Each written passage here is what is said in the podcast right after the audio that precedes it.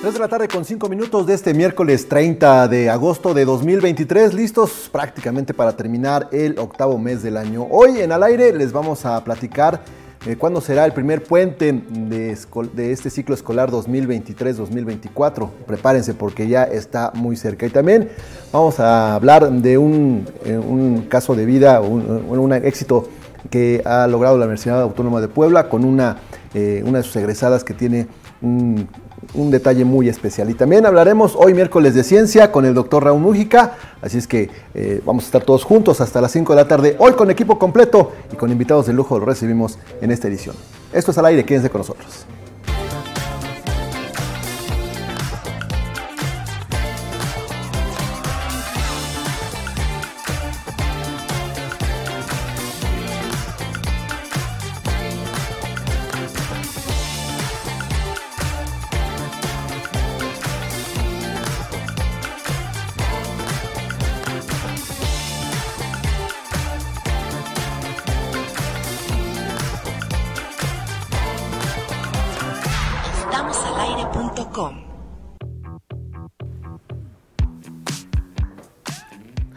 Saludando a Darío Montiel que se encuentra en los controles de Radio WAP 96.9 de frecuencia modulada de la Universidad de la Radio. Damos inicio ya a formar al programa de esta tarde. también saludando eh, a todos los que están hoy en el foro de al aire porque estamos completos y eso sí tenemos que, que, celebrarlo. O sea, lo dices como si fuera muy extraño, como si nunca sucediera. Bueno, al menos ayer no estuvieron completos. Ayer, ¿por qué no estuvieron completos? Porque no estabas tú, no estuve yo. Ah, bueno, entonces sí Básicamente. Nos, dejaron ahí tirados, abandonados, les dio igual. Ah, Básicamente. si llegará el equipo completo a las cuatro y media. Eso tendríamos que saber. Básicamente ya no quieren trabajar. Oye, ayer. Un momento, esto no es trabajo. Ahorita, ahorita que dijo. ¿Tú vienes a trabajar? Yo vengo a trabajar. Sí, ¿por qué estás en el teléfono? Porque estoy compartiendo. Ah. Yo le digo a Kiara, ahorita vengo, voy a trabajar. Y ella se cree. y ella te cree porque te cree todo. Claro, imagínate. Y ella lo toma, se lo toma en serio. Sí. Oye, ahorita que decía Israel, esta es una. Ahora sí saludo formalmente, o sea, lo anterior. Digamos que era nada más el protocolo. Ok. es que apenas me mandó un mensaje un amigo que ustedes a ver cómo lo interpretan. Quedó de ver a otro amigo. Ajá. Y me dijo, no, ya le mandé mensaje. Y me manda lo que le puso. Y dice, hola, buen día. Miércoles, ¿en qué horario te acomoda para algo casual? ¿Qué quiso decir con algo casual? que quiso decir una reunión informal, sí, sí, sí. ¿no? O sea, no, no empresarial, así muy... Sí, no es que se vayan por la calle y se encuentren, ah, qué vale, ¿cómo estás? Exacto, sí, sí. ¿Cómo yo, lo vi, yo lo vi por otro lado, Isra. Sí, yo, yo algo casual, piénsalo. Suena, Exacto. Sí, ¿no? Yo también lo, lo entendí así. Tú y yo en el puesto de memela. No, eh, nomás porque no le decimos los nombres, pero... O sea, estaría muy divertido si les, digo, si les digo los nombres. Amigo A, eh, amigo B, le vamos a decir. Pero sí, muy, muy simpático. ¿Cómo te acomoda para algo casual? Ay, ¿cómo te acomoda además? además. Sí, sí, sí, ya se presta todo a. Se presta, entonces por eso sí tengan, digamos, la precaución de qué es exactamente lo que ibas a decir. y no lo que. o busquen un intérprete para que les lo que, lo que él quiso decir. Mándenme un mensaje y yo les digo qué hacer. ¿No? Resolvemos todas las dudas. Pero bueno, ahora sí saluda formalmente. Bueno, saludo ya entrados en materia a todos los integrantes de Al Aire Empiezo por Calle Herrera, que ya eh, estuvo compartiendo. no, que ya estuvo compartiendo. tarde. No, no, tarde, tarde y en el celular. no, hoy no puede decir nada. No, no, puedo decir nada. Por Estoy compartiendo. Ah, es una buena respuesta. Gracias por el café. La voy a aplicar. Kairi Herrera, ¿cómo estás? A mí Kairi no me trajo café. No, porque te hace daño. Este, hola, ¿cómo están? Muy buenas tardes. Muy bien, estoy muy bien, muy contenta de estar aquí muy bien, con todos ustedes. Ya con, con, Kiara, que también ya está contenta porque veniste a trabajar. Sí, sí, sí. Ella se pone contenta y, me espera. Armando Valerdi, que eh, vimos un doble de él eh, aquí afuera de las instalaciones de al aire. Sí, ¿verdad? ¿Qué tal, amigos? ¿Cómo están? Muy buenas tardes, saludándolos. Este miércoles, sí, efectivamente estaba yo checándoles ahí en el estacionamiento, la, pluma para que ingresara a Irra. Sí. Entonces ya todo, todo en orden. Pudo ingresar sin ningún contratiempo. Sí, exactamente. Ya me estaba marcando el, auto que teníamos.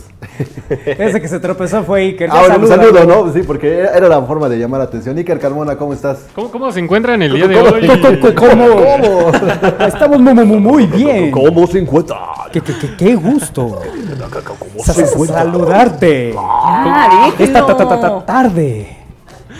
Eh, ¿Dónde están los ánimos de, miércoles? Aquí, abajo. O sea, más de lo que te están diciendo. Arriba. hoy yo le quiero decir aquí a nuestra invitada que diga su típica frase de, los miércoles. No, no, no, no. ¿No? ¿Por qué no? Bueno, está bien. Hoy, hoy vino a visitarnos Ana. Pero. Hola. Hola. Porque es miércoles ombligo de semana. Te iba a decir que te vinieras a sentar aquí, pero sabes que olvídalo. Ya no. Ahí voy. Ándale, te ponemos un. Así, mira. Un para que, me para vea. que quedes al. Estás diciendo. Sí, mira. Mira, ahí va. ¿Sí? Ahí va, ahí va. Sí. ¿Cómo están? ¿Me extrañan? Sí, sobre todo los miércoles. no sabes, horrores. Pero te extrañan más allá porque dicen que, que cómo, vas a, describir este, Ajá, porque no hay quien escriba las, las notas, claro. Solo por eso. Solo por eso. Sí, y Irra por el baile. Claro, nos quedamos a, la mitad. Hoy nos de desquitamos. Va, con eso vamos a cerrar hoy la, el, programa. Ujule, ya váyanse poniendo la de la chona. Ya extrañaba escucharlos y verlos. Espero que se encuentren muy bien. Saludos a todos, dice Omar Ibáñez. Saludos, Omar. Saludos. Abrazo, Omar. Gracias por estar con, eh, con nosotros en esta emisión de Al Aire. ¿Terminaste tu saludo, Iker? No, nada más me aventó. Sí. Este, sí, sí, terminé mi saludo. Que tengan un bonito día allá en, casa. gracias, Dale, muchas gracias. Eh, nos vemos. Sí, Nada más comentar que hoy otra vez pasó lo inesperado. Otra vez me confundieron con el hijo de, Manolo. Sí, es otra vez porque es inesperado. Pues, Porque suponíamos que ya no iba claro. Ya lo habían superado. Sí, a repetir ya, suponíamos sobre todo ya viéndonos en vivo. claro. se parece a ti, ¿no? Es que no sé, fíjate, estando Kairi y yo, Iker con nosotros, rápidamente todo el mundo dice, esa nariz es de papá, mamá. Claro, la tiene hijo, ¿no? Claro, sí, pero, no, no, pero, todo, pero todo, todo, no cuadra cuando si el gallito, ¿qué onda? ¿De dónde? ¿Qué el gallito, sí, pues, de hijo, Lo que pasa es que el papá se pone gel. y lo aplaco. Pero bueno, sí, hoy sucedió también. Le mandamos un abrazo a, Elena. Eh, está, pásanos a Lalito, ¿no? Sí, se los comunico en estos precisos momentos, Lalito. Muchas gracias. Amigos, buenas tardes, ¿cómo están? Bien, Lalito. ¿Tú qué tal? Espera, me encuadro. Eso. Bien, muy bien. Bien. Sí. Qué bueno. Es muy expresivo este muchacho, ¿no? Todo tranquilo aquí en Así es. Eso es. Sí, sí. Sale, gracias, nos vemos. Adiós. Hoy todos están de pocas palabras. Sí, buena tarde, amigos. ¿A quién? ¿A Jimena? A Jimena. Jimena. Jimena, ¿nos puedes saludar un poco más de 15 segundos, no como ellos? Sí, con esa emoción que desbordas. Por supuesto, claro. Buenas tardes, ¿cómo están? ¿Cómo se encuentran el día de hoy, compañeros radiofónicos? Muy, bien. Radiofónicos. Oye, ¿tienes la de la franja este día? Sí, hoy me traje la del Puebla. Eh, la traigo bien puesta. Me gusta mucho, está muy bonita. Sí. ¿Y así? No, no, no. nada más falta que diga, y hoy me, me, peinó mi mamá. No, no, mía, Jimena llegó. Y mi papá es bombero. llegó con un silbato. Llegó con un silbato. Ah, es que. A ver, sí. Maestra. Para los que no saben, yo soy entrenadora de un equipo de fútbol este, preparatoriano. Y hoy llegué con mi silbato porque saliendo allá me vengo para acá luego, luego, ¿no? Pero también traes una mochila. ¿Por qué no guardas el silbato en la mochila? porque si lo traigo colgado, no se me ocurre y pues ahí está existiendo y ya, no me molesta. Claro. a ti te molesto por envidioso. ¿Por qué quiere un silbato? Que tú quieras un silbato no es mi culpa. Es como el que anda con los tacos en la cajuela del auto porque por si sale una cascarita. No vas. ¿Así ¿Y de qué otra manera se hace? Uno siempre trae tenis y tacos en la cajuela del coche, por no sabes cuándo se arme la casa. Así como yo traigo folders en la mochila. así como traes una mochila que nunca usas. No, pero Manuel trae tacos, tenis, pelotas, calcetas.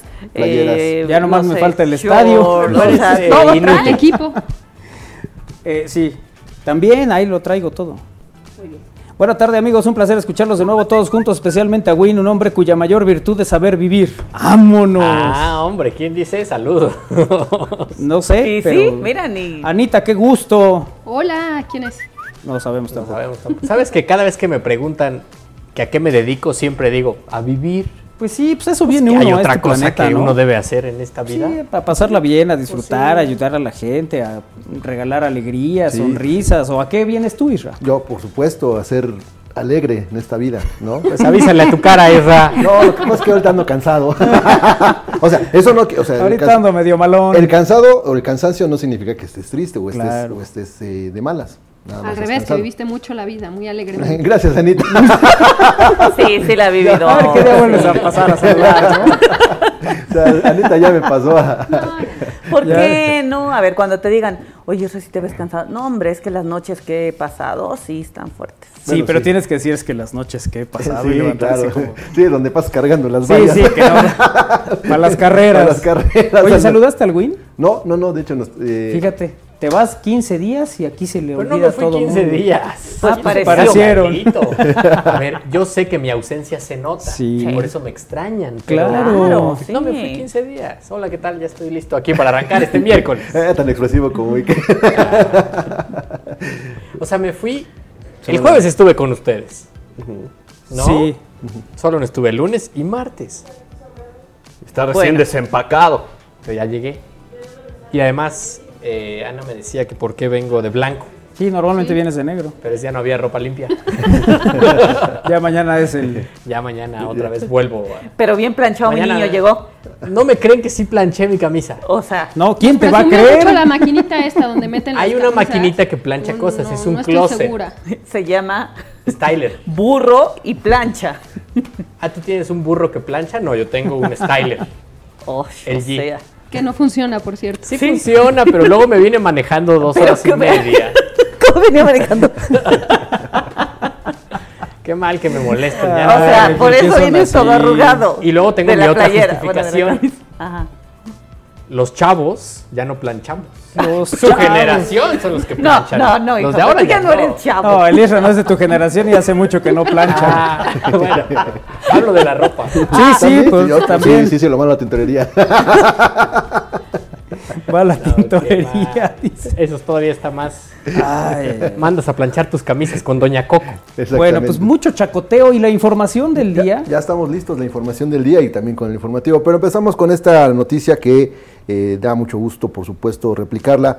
El caso de éxito de una, de una alumna de la Benemérita Universidad Autónoma de Puebla que se graduó recientemente y esto ameritó un- el reconocimiento por parte de las autoridades. Ustedes dirán, bueno, pues casi todos los días se gradúa alguien, ¿no? Pero el caso de ella es muy especial porque es una persona con discapacidad eh, visual y que a pesar de esta discapacidad eh, culmina su, su carrera. Eh, la UAP es ejemplo nacional de inclusión, esto lo afirma Ana Teresa Méndez Machorro, seleccionada estatal de golbol, esta disciplina deportiva para débiles visuales, quien recibió de manos de la rectora María Lilia Cedillo Ramírez su título profesional como licenciada en psicología, un logro con el cual busca motivar a más jóvenes a realizar estudios universitarios. Acompañada de sus hijos, su pareja, su madre y familiares, Ana Teresa destacó el apoyo que recibió de la Benemérita Universidad Autónoma de Puebla desde su registro al examen de admisión, durante la carrera con acompañamiento por parte de sus profesores y con la obtención del grado académico.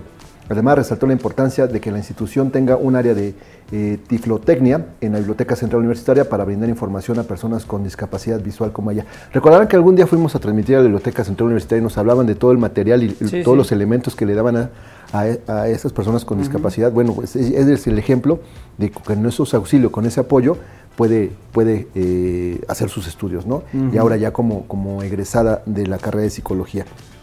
Y tras tocar la campana que anuncia su incorporación al mundo profesional, Méndez Machorro no pudo contener las lágrimas y abrazó a su madre, a quien le, quien le dijo, lo cumplimos. Ah, qué bonita ¿No? eh, escena, ¿no? Qué bonita imagen.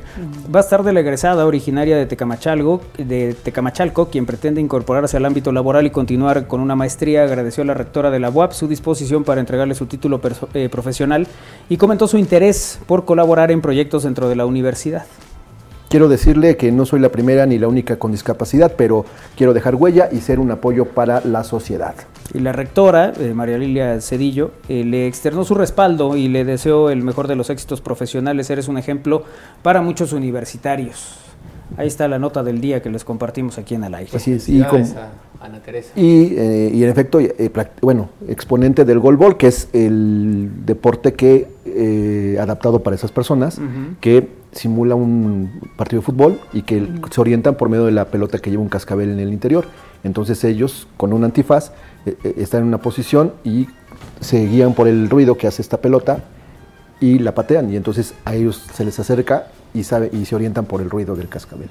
Incluso hasta para meter gol pegan en las porterías, ¿no? Sí, les orientan. Para que ubiques dónde están y vayan hacia allá. Sí, y de este equipo, de las personas que juegan el golbol, el único que, digamos, eh, persona convencional es el guardameta.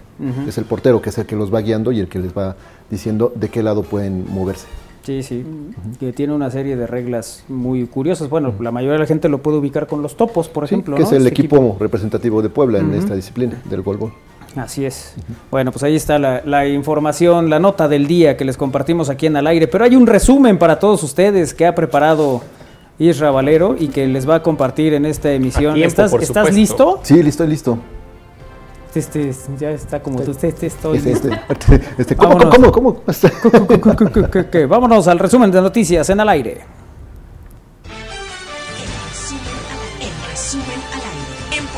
Autoridades municipales implementarán en mercados, tianguis y juntas auxiliares un operativo para evitar la compra y venta de pirotecnia, esto de cara a las fiestas patrias.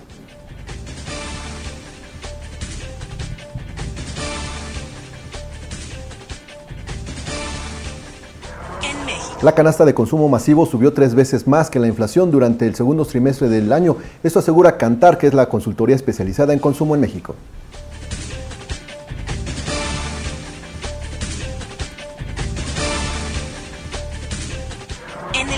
Idalia se convirtió en huracán categoría 2 y avanza lentamente a las costas de Florida en Estados Unidos, donde millones de personas ya se alistan para las fuertes lluvias e inundaciones que podría provocar.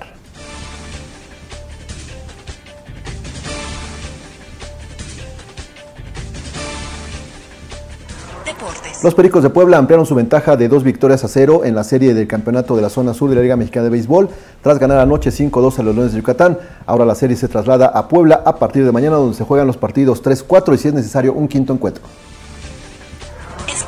El reparto de la serie Breaking Bad se reúne y apoya la huelga en Hollywood. Actores de la serie como Ryan Carston y Aaron Paul salieron a las calles a protestar tras la huelga de Hollywood que se desató hace unas semanas.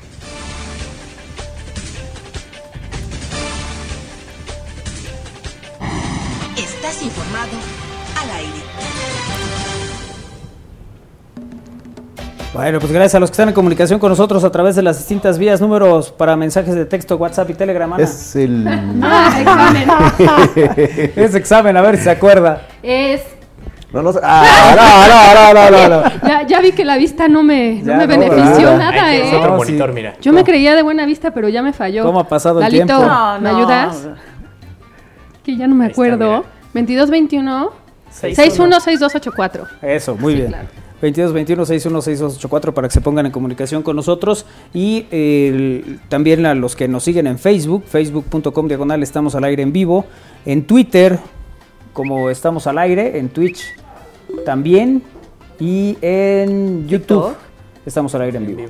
Y, y por supuesto en TikTok en vivo también. Estamos al aire en vivo en TikTok. Correcto. Perfecto. No, es arroba estamos al aire. No, no, no, me refería a que estamos en vivo en TikTok. ah, ok. Uh. No, hombre, qué bueno que, que la información Casi está me pega. Solo por puntualizar, como ustedes, como ustedes saben, cada vez que inicia un ciclo escolar, Isra Valero nos comparte cuándo son los puentes. ¿Cuándo? ¿Cuándo? Ahí va el primero. Por favor. Pero de verdad, de verdad, te esmeras, ¿eh? Cada que inicia el ciclo ya es, a ver, ahí les van, estas son las fechas que vamos Información a Información que cura. Sí. Para las mamás. Para las mamás. Exactamente. ya las mamás se van programando y saben qué días van a contar con los niños en la casa, ¿no? Y entonces les programan sus actividades. y los papás también. Bueno, también los papás, por supuesto, ¿no? O si los llevan a la oficina. O si los, los, llevan a la oficina, o los llevan al trabajo, ¿no? Claro. sí, Pero ¿cuáles son mis rayas? A ver. Ah, pues, está, está haciendo la emoción. No sus chats. Bueno, ya apenas llevamos apenas llevamos tres días del ciclo escolar y ya se comienza a, a programar los primeros eh, descansos o recesos que habrá en este ciclo escolar 2023-2024. Eh, uno pensará que el 15 de septiembre, pero no. Así es, la Secretaría de Educación Pública ya dio a conocer el calendario del ciclo escolar 23-24, el cual contempla 14 puentes. ¿Cuántos? 14, entre conmemoraciones por una fecha representativa para México y los consejos técnicos escolares. ¿Cómo está la cosa? Pese a lo que muchos piensan, el primer puente del calendario eh, de la SEP está marcado para el final de mes de septiembre, cuando se lleva a cabo el primer consejo técnico escolar y taller intensivo de formación continua para docentes. Eso será el viernes 29 de septiembre de 2023, cuando los alumnos de nivel básico, es decir, kinder, primaria y secundaria, disfruten el primer puente del ciclo escolar 2023-2024 tras el regreso a clases. Cabe mencionar que en redes sociales circula la versión de que el viernes 1 de septiembre se llevará a cabo la primera reunión del Consejo Técnico, sin embargo, esta información es falsa, por lo que los estudiantes de nivel básico sí tendrán clases de manera normal. Y ustedes se preguntarán, ¿habrá clases el 15 de septiembre? Sí, se lo preguntan. La verdad, oye, oye, ya nos vamos a lo que sigue. bueno, el calendario de la SEP indica que ese día, viernes 15 de septiembre de 2023, habrá clases normales y se trata de un día de reflexión por la conmemoración del grito de independencia, en el que normalmente se realizan festivales o ceremonias especiales en las escuelas de todo el país. Claro, el 16 de septiembre es cuando normalmente no hay, no hay clases, ¿no? Pero ese es, pero pues es sábado. Entonces, así las cosas. Posadino. ¿Cuándo inicia el ciclo escolar? 23-24 de la SEP. El, empezó el 28 de agosto. Exactamente, inició el 28 de agosto, consta de 190 días de actividades, por lo que concluirá el martes 16 de julio del 24. ¿Y dónde están los demás puentes? ya investigalos. No, a ver, a ver. O sea, ustedes dijeron 14. sí, a mí me los pero el compromiso que hicimos es decirles cuándo es el primero. Sí, sí, sí. el primer puente te regreso a clase. Pues, Hay 14. No sé, Síganos el resto de la semana. ¿Qué voy a hacer con mis chamacos? Ya te pues, vamos avisando. Ahí vamos viendo. Ay, en fin. Bueno, pues gracias a la gente que está en comunicación con nosotros. Y no tengo YouTube, ahora voy a revisar. para los que están conectados en esta. Eh, en esta. ¿Tarde? No, pues iba a decir red. Esta plataforma. Esta plataforma de video en demanda. Oiga, ya tengo hambre. ¿Ya tienes hambre? O sea, primer día de trabajo. y ya te estás quejando. No, es, como, es, como, la nota anterior, apenas llevamos tres días de clase y ya quieren descanso. Ah, pues él se toma sus puentes, eh, Queen. Además, ayer estaba, estaba refrescando con su cerveza. Miércoles de bonles, dice Gilberto. Oye, Manuel ya trae el equipo de fútbol siempre. Porque trae el equipo de Radio Escuchas en su corazón. ¡Ay! saludos de su más eh, fiel seguidor, nos dice eh, Alfredo Andrade, José Luis también pregunta para los expertos en deportes. Hoy un expiloto de Fórmula 1 dijo que eh, al final de la temporada Checo se podría ir de Red Bull. No, mentira. Saludos para Napati, dice José Luis. Saludos, José Luis. Bueno, sí, lo, dijo el hermano de, Michael Schumacher, Ralph. dice que eh, para él, para él, hay indicios de que se termina el contrato o la relación entre Red Bull y Sergio Pérez. Pero pues, son aseveraciones, y lo mismo decían hace un año que empezando el 2023 no iba, iba a acabar la relación entre, los, entre las dos partes y ve, de extender un año más no ha pasado nada. No, y así con otros pilotos, ¿no? O sea, se habla de que Luis Hamilton iba a salir de, de Mercedes. iba a Ferrari, ¿no? No, no hay nada en concreto. Así es, bueno. Pues ahí está para lo que comenta y comparte José Luis en esta emisión de Al Aire a través de Radio Boab, el 96.9 de FM y en estamosalaire.com. Vamos a hacer una pausa, ahorita que regresemos tendremos aquí en el estudio y me dará mucho gusto eh, saludar aquí al, maestro Juan Miguel Roldán Flores, que es jefe administrativo del Hospital Universitario eh, de Puebla, de la UAP, el Hospital Universitario, para platicar precisamente del hospital y de los servicios que hay para el público en general. Así que con eso regresamos, pausa, es al aire.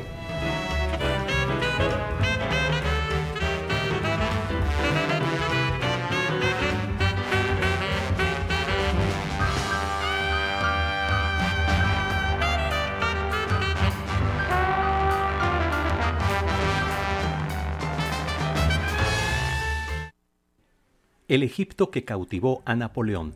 Exposición documental de la expedición del ejército francés en el Egipto del siglo XIX.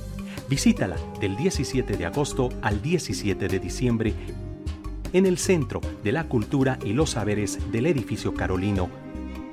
Costo 10 pesos y miércoles entrada gratuita. Benemérita Universidad Autónoma de Puebla. Si tienes 25 años o más y quieres aprender sobre salud, tecnología, idiomas y otros temas, acércate a la Universidad para Adultos BUAP. Inscripciones hasta el 8 de septiembre. Mayores informes en upa.boap.mx. Iniciamos el 18 de septiembre. Benemérita Universidad Autónoma de Puebla. En esta primera mitad del año, Puebla fue más visitada por turistas extranjeros y nacionales. Recibimos a más de 7 millones de visitantes, con una derrama económica de casi 8 mil millones de pesos. Nuestra capital, pueblos mágicos y cada rincón de Puebla enamoraron a millones de personas con su belleza, cultura y tradición. Este logro es de todas y todos. El turismo en Puebla acelera. Gobierno de Puebla. Gobierno presente.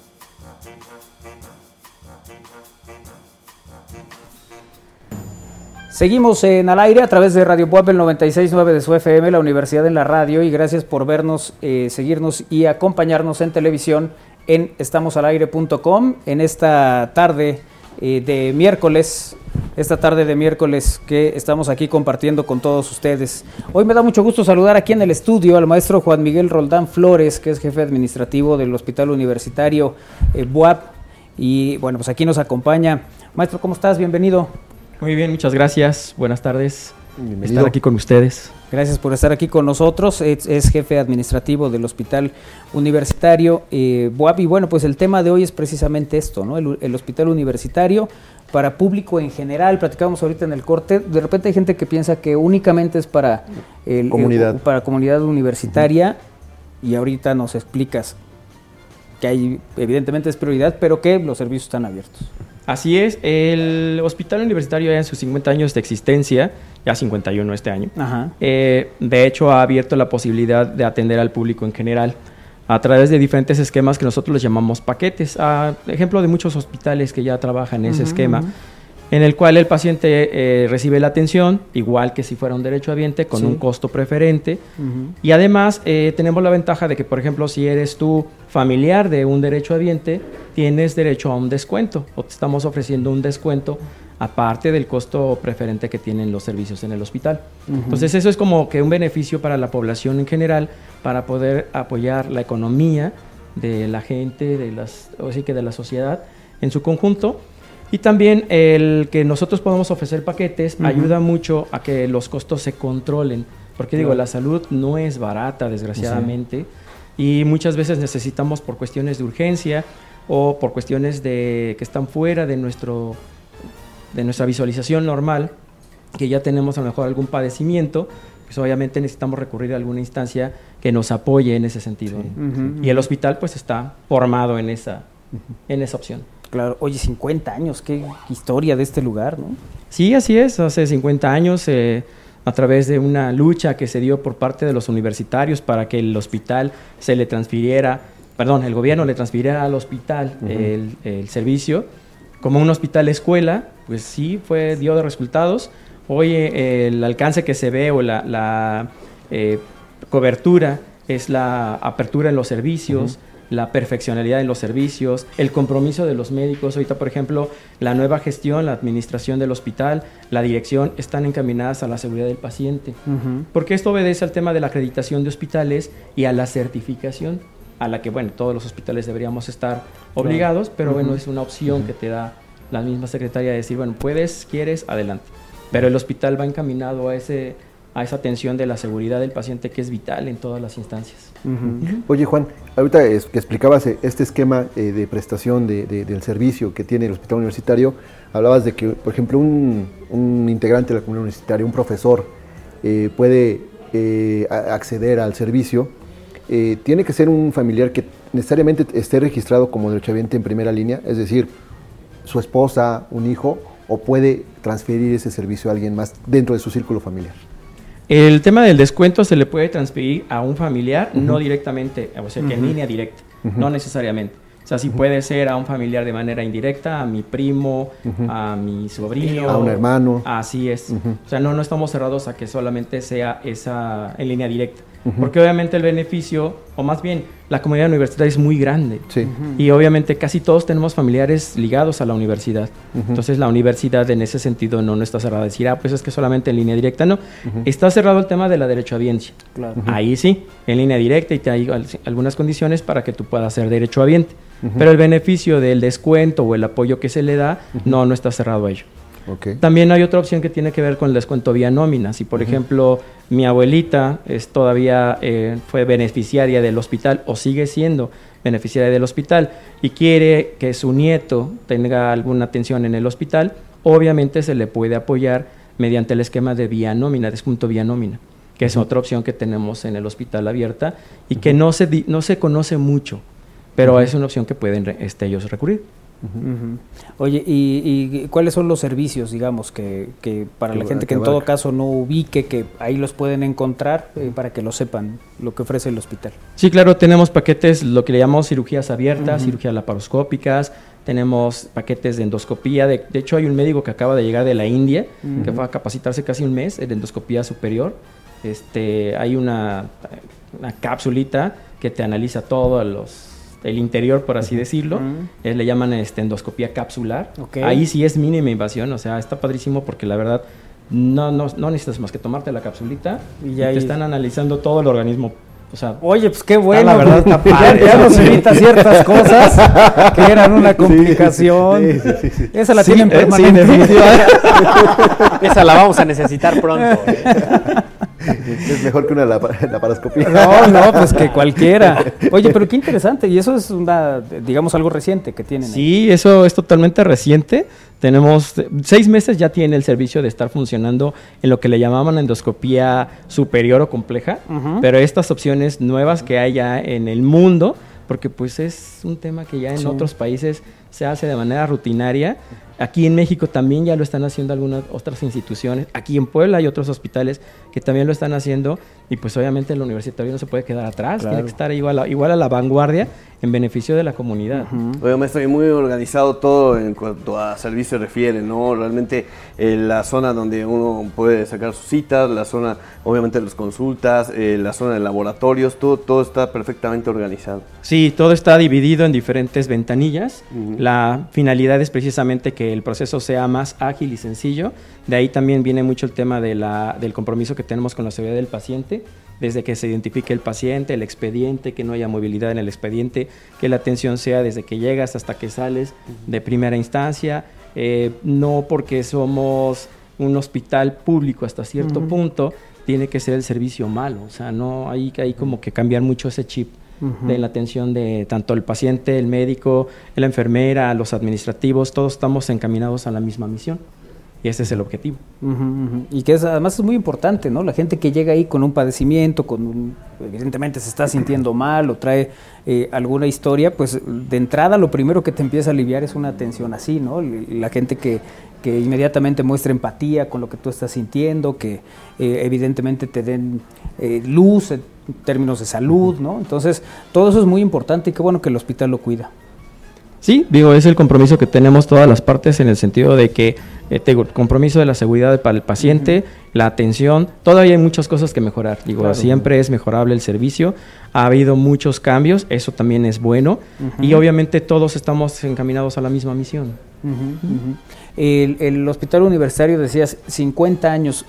al final sí todos de una u otra manera hemos tenido algo a qué ir al hospital universitario.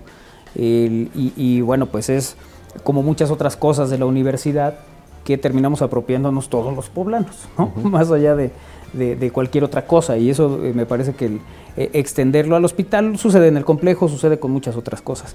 que, que, al final, pues sí, si bien pertenecen a la universidad, es, es algo que se brinda para toda la comunidad.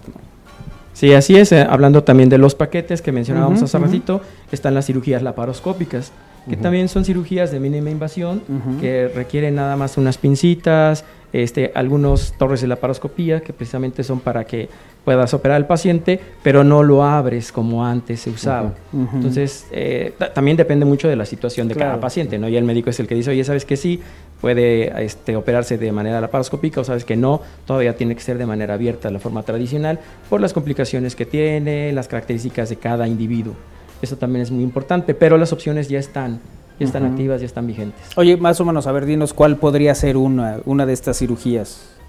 Eh, una esterectomía, que tiene que ver con la mujer específicamente, o en el caso de ambos sexos, un apéndice, que ya no necesariamente tienes que abrir al paciente, ya nada más toman la pieza, si le llaman, la encapsulan en unas bolsitas y la extraen del organismo. Entonces es un procedimiento bastante rápido. La recuperación también es muy rápida.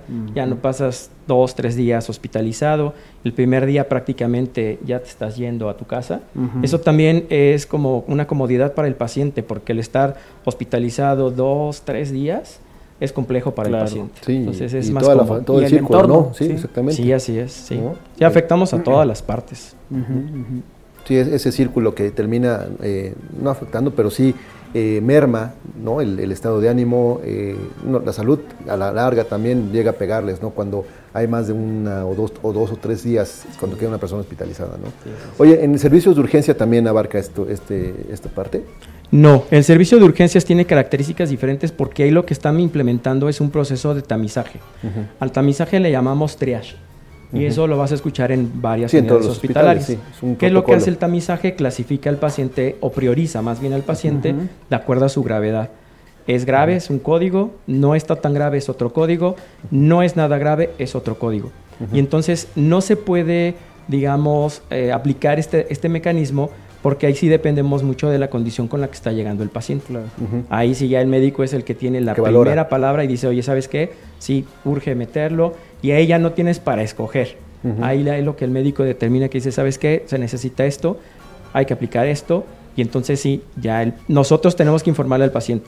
Oye, mira, el paso a seguir es este, el familiar es también informado por parte del médico, está el equipo de trabajo social que también tiene vinculación con el paciente, cuando no tiene vigencia de derechos, que es un tema muy complejo que afecta a todos los este, universitarios, cuando el paciente sí tiene vigencia de derechos, pero a lo mejor no tiene la foto en el sistema, etcétera, ¿no? Ahí es donde intervienen todas las partes para mejorar el canal de ingreso pero estás hablando de una crisis, por así decirlo, un proceso muy diferente.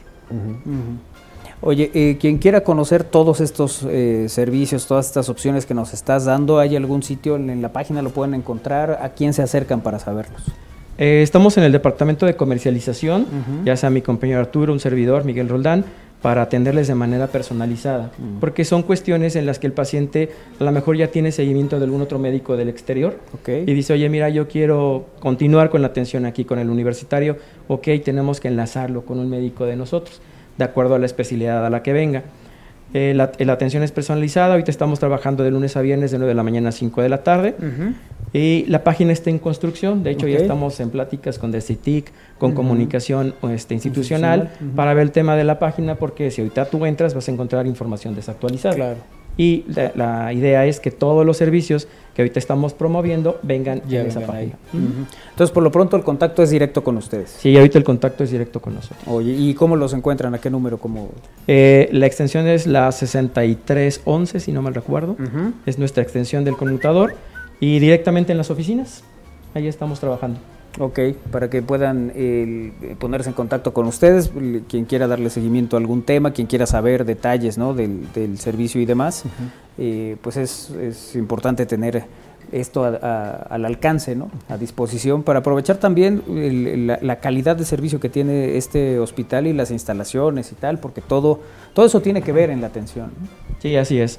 Eh, la, eh, la atención tiene que ser global o focalizada en el aspecto de que todos los participantes, tanto el paciente, que es el afectado primario, como el familiar que le acompaña, obviamente pues tenemos que darle las comodidades para que cuide a su familiar, porque nosotros no tenemos personal que esté cuidando a los pacientes. Es requisito, y aquí en todos los hospitales, que haya un familiar responsable. A ese familiar responsable se le, va a se le van a dar informes y además pues es la persona con la que vamos a estar en comunicación directa para todo lo que se necesite en favor del paciente. Claro, el familiar responsable tiene a lo mejor necesidades diferentes. Claro. En cuanto a, oye, ¿dónde está este lugar? ¿Dónde está esta oficina? ¿Dónde hago este trámite? ¿Dónde tengo que solicitar, no sé, por ejemplo, una incapacidad? Obviamente el paciente no lo va a hacer por su enfermedad, pero lo va a hacer el familiar responsable. Ya cuando no hay un familiar responsable o cuando ya hay una situación de crisis, que por ejemplo el paciente tiene que pasar a una terapia intensiva, entra el equipo de trabajo social. Okay. Esas personas lo que hacen es facilitar la comunicación entre el familiar y el paciente porque no es posible que el familiar ingrese a esas áreas. Entonces se tiene que quedar en unas áreas de control y, el, y la comunicación, pues obviamente siempre el familiar va a estar preocupado por ellos. Claro, claro. Oye, pues eh, qué gusto tenerte aquí, eh, Juan y Miguel Roldán Flores, eh, que es jefe administrativo del Hospital Universitario. para conocer todo esto, para enterarnos de esto y sobre todo para que no es el dato de la capsulita. no, de verdad es que todo esto, digo, lo, lo tomamos aquí y nos reímos un poco al respecto, pero todos los avances eh, que hay en términos generales en la medicina, pues el hospital está ahí, ¿no? Y está en la vanguardia también y, todo eso es importante saberlo. Sí, claro, digo, tenemos que estar luchando para no quedarnos atrás. Eh, estas tecnologías que están en desarrollo, la verdad facilitan mucho la vida del paciente, lo que decías hace rato. O sea, te ahorra muchas cosas, claro, totalmente. Todavía siguen siendo servicios costosos porque acaban de salir al mercado, es como los medicamentos innovadores que le llaman. Pero al final conforme vayan evolucionando y vaya siendo más constante la utilización del servicio, como todas las cosas, tiene que irse abaratando el costo del servicio. Así es. Oye, pues qué, qué, gusto tenerte aquí. Eh, muchas gracias por acompañarnos hoy aquí en, en el aire, platicarnos un poco de todos estos servicios que tiene el hospital universitario. Y para quien en todo caso no lo sepa, pues está la ubicación, digo, casi todos la conocemos, ¿no? Sí, sí, sí. Si en todo caso alguien en Groenlandia quiere saber. es la 25 Poniente y la 13 Sur. Así es, 25 Poniente, 1301. 1301. Ahí en la zona de la zona de la salud, ¿no? El área de la salud de la Benemeta Universidad Autónoma de Puebla. Así es. Ahí están y eh, bueno, pues eh, desearles como siempre que sigan eh, pues dándole esto, ¿no? Salud, a la gente lo, que se necesita para estar bien, que eso siempre es fundamental. Y bueno, pues darle un abrazo a todos allá en el hospital. La verdad es que son un equipazo y bueno, pues nosotros les tenemos mucho cariño. Muchísimas gracias y un saludo a todos ustedes y a todos sus radioescuchas. Gracias. Gracias, maestro. Gracias, maestro. Gracias. Gracias por acompañarnos esta tarde aquí en Al Aire. Eh, número para mensajes de texto, WhatsApp y Telegram. 2221-616284, 2221-616284, número para mensajes de texto, WhatsApp y Telegram. Hay personajes en la vida del Centro Histórico de Puebla que, que han trascendido por distintas circunstancias. Y hoy, por ejemplo, el Sol de Puebla y varios medios llevan una noticia eh, pues, importante. Se trata de una persona que durante más de 50 años eh, compartió el gusto por la cocina y también compartió sus guisos. Se trata de María Joaquina Armenta Urbano, quien, bueno, recientemente falleció, pero habla de la historia de quién no ha probado un taco de canasta de los guisos ahí del pasaje Ignacio Zaragoza, como, como se le conoce. La ciudad ha cambiado en los últimos 50 años, específicamente en el centro histórico. Ha habido remodelaciones a los edificios, retiro de algunos ambulantes y establecimientos de otros, que ha cambiado el sentido de algunas vialidades y nueva gente. Pero María Joaquina Armenta Urbano estuvo ahí en el pasaje del ayuntamiento para ver pasar el tiempo, compartir su gusto por la cocina y subsistir económicamente. Sus tacos, hechos por 16 guisos, han sido consumidos por políticos que ocuparon la presidencia municipal capitalina, como Blanca Alcalá, Tony Gali y más reciente Luis Van. Y todo eso eh, se convirtió en una opción de comida rápida, pero hecha en casa. Esta persona, eh, Joaquina Armento Urbano, tuvo un espacio comercial en el pasaje de Ignacio Zaragoza, como en realidad se llama el pasaje del ayuntamiento, y que, fue, que es visitado incluso por turistas internacionales. Ella, desde los 26 años, eh, vendió tacos en la central de Abasto para mantener a sus hijos y después decidió llegar al centro histórico, concretamente al pasaje, para comercializarlos. Estuvo desde el 30 de octubre de 1967 y todavía se mantienen ahí eh, estos tacos, pero eh, con esta noticia que le decimos que eh, falleció y sus familiares lo dieron a conocer, de hecho en la mañana en algunos noticieros, pues compartían esta, esta, esta noticia, ¿no? De que doña Joaquina falleció, pero deja, digamos, como recuerdo y como herencia, sus tacos de guisos allí en el pasaje del ayuntamiento. Tantos años degustando los tacos de doña María Joaquina Armenta, que descanse en paz, nos mandan aquí un, un mensaje. ¿Tú sí consumiste ahí? Recién, recién unos, hace como dos meses, este, pasé por los, por, el pasaje y sí, consumí esos tacos que tenían, este, no eran muy grandes, pero eran sustanciosos, ¿no? ¿Los recomiendas, Isra? Sí, sí, sí. Digo, ya si vas deprisa por el, por el centro. Es que justo cuando fui a Tacos Julio sin ti, porque tú no me llevaste, oh. eh, me dijeron que probara los del pasaje, que también están buenos. Sí, sí, sí. Y ahí, este, lo único que tienes que llevar tu banquito, porque no te puedes sentar en... pues uno no necesita sentarse, es un taco. Pues vas a comer un taco y ya. no, o sea, es que Isra se echa cuatro, entonces. Tiene que sentarse, si no se cansa mientras se come cuatro tacos, ¿no? No, pero yo, también, Isra. Lo mío tiene que ser sentado, si no, pues sí. O sea, yo mientras sea comida, como sea. Sí, Ana no importa, está caminando, se va echando el taco. yo también quiero el QR para el menú. Oigan, tengo una duda, es para producción. Sí, adelante. ¿Cuál es la duda? Este, mi duda es, ¿cómo, ¿para qué tienen esa escalera ahí? Por si en algún momento se necesita. Para, sentarse con Claro, uno nunca sabe en qué momento tiene que subir. No ve a cuadro, eres la única que la ve. ¿Quieres que te enseñe la historia? Ah, tenemos una historia. Ah, pero entonces es quien hizo la historia. Claro, entonces te paso a la delegación. Sí, ventanilla equivocada, dice. ya se asomó. Hay una disculpita, Kairi. Ahorita en el corte saco la escalera y tomo otra historia. Fíjate que no me había percatado hasta que vi la historia. Dije, Qué raro. ¿y es que tenemos una escalera. Digo, habíamos visto el barril del chavo, pero en la vecindad, ¿no? Una escalera. Sí. No deja de ser curioso. Pero ahorita lo resolvemos, no pasa nada. Eso es. Oigan, hablando de los tacos de guisado, también me recomendaron unos de la central de Abastos, justamente. Que están en un carrito de súper. Si me los traes, los pruebo. No, 29 pesos el taco. Vale Nadie me llevó aquí por esquites, entonces ¿para qué me dicen de tacos? Uh. ¿Alguna vez pediste que te lleváramos Claro. ¿A mí? En general. Nah, entonces.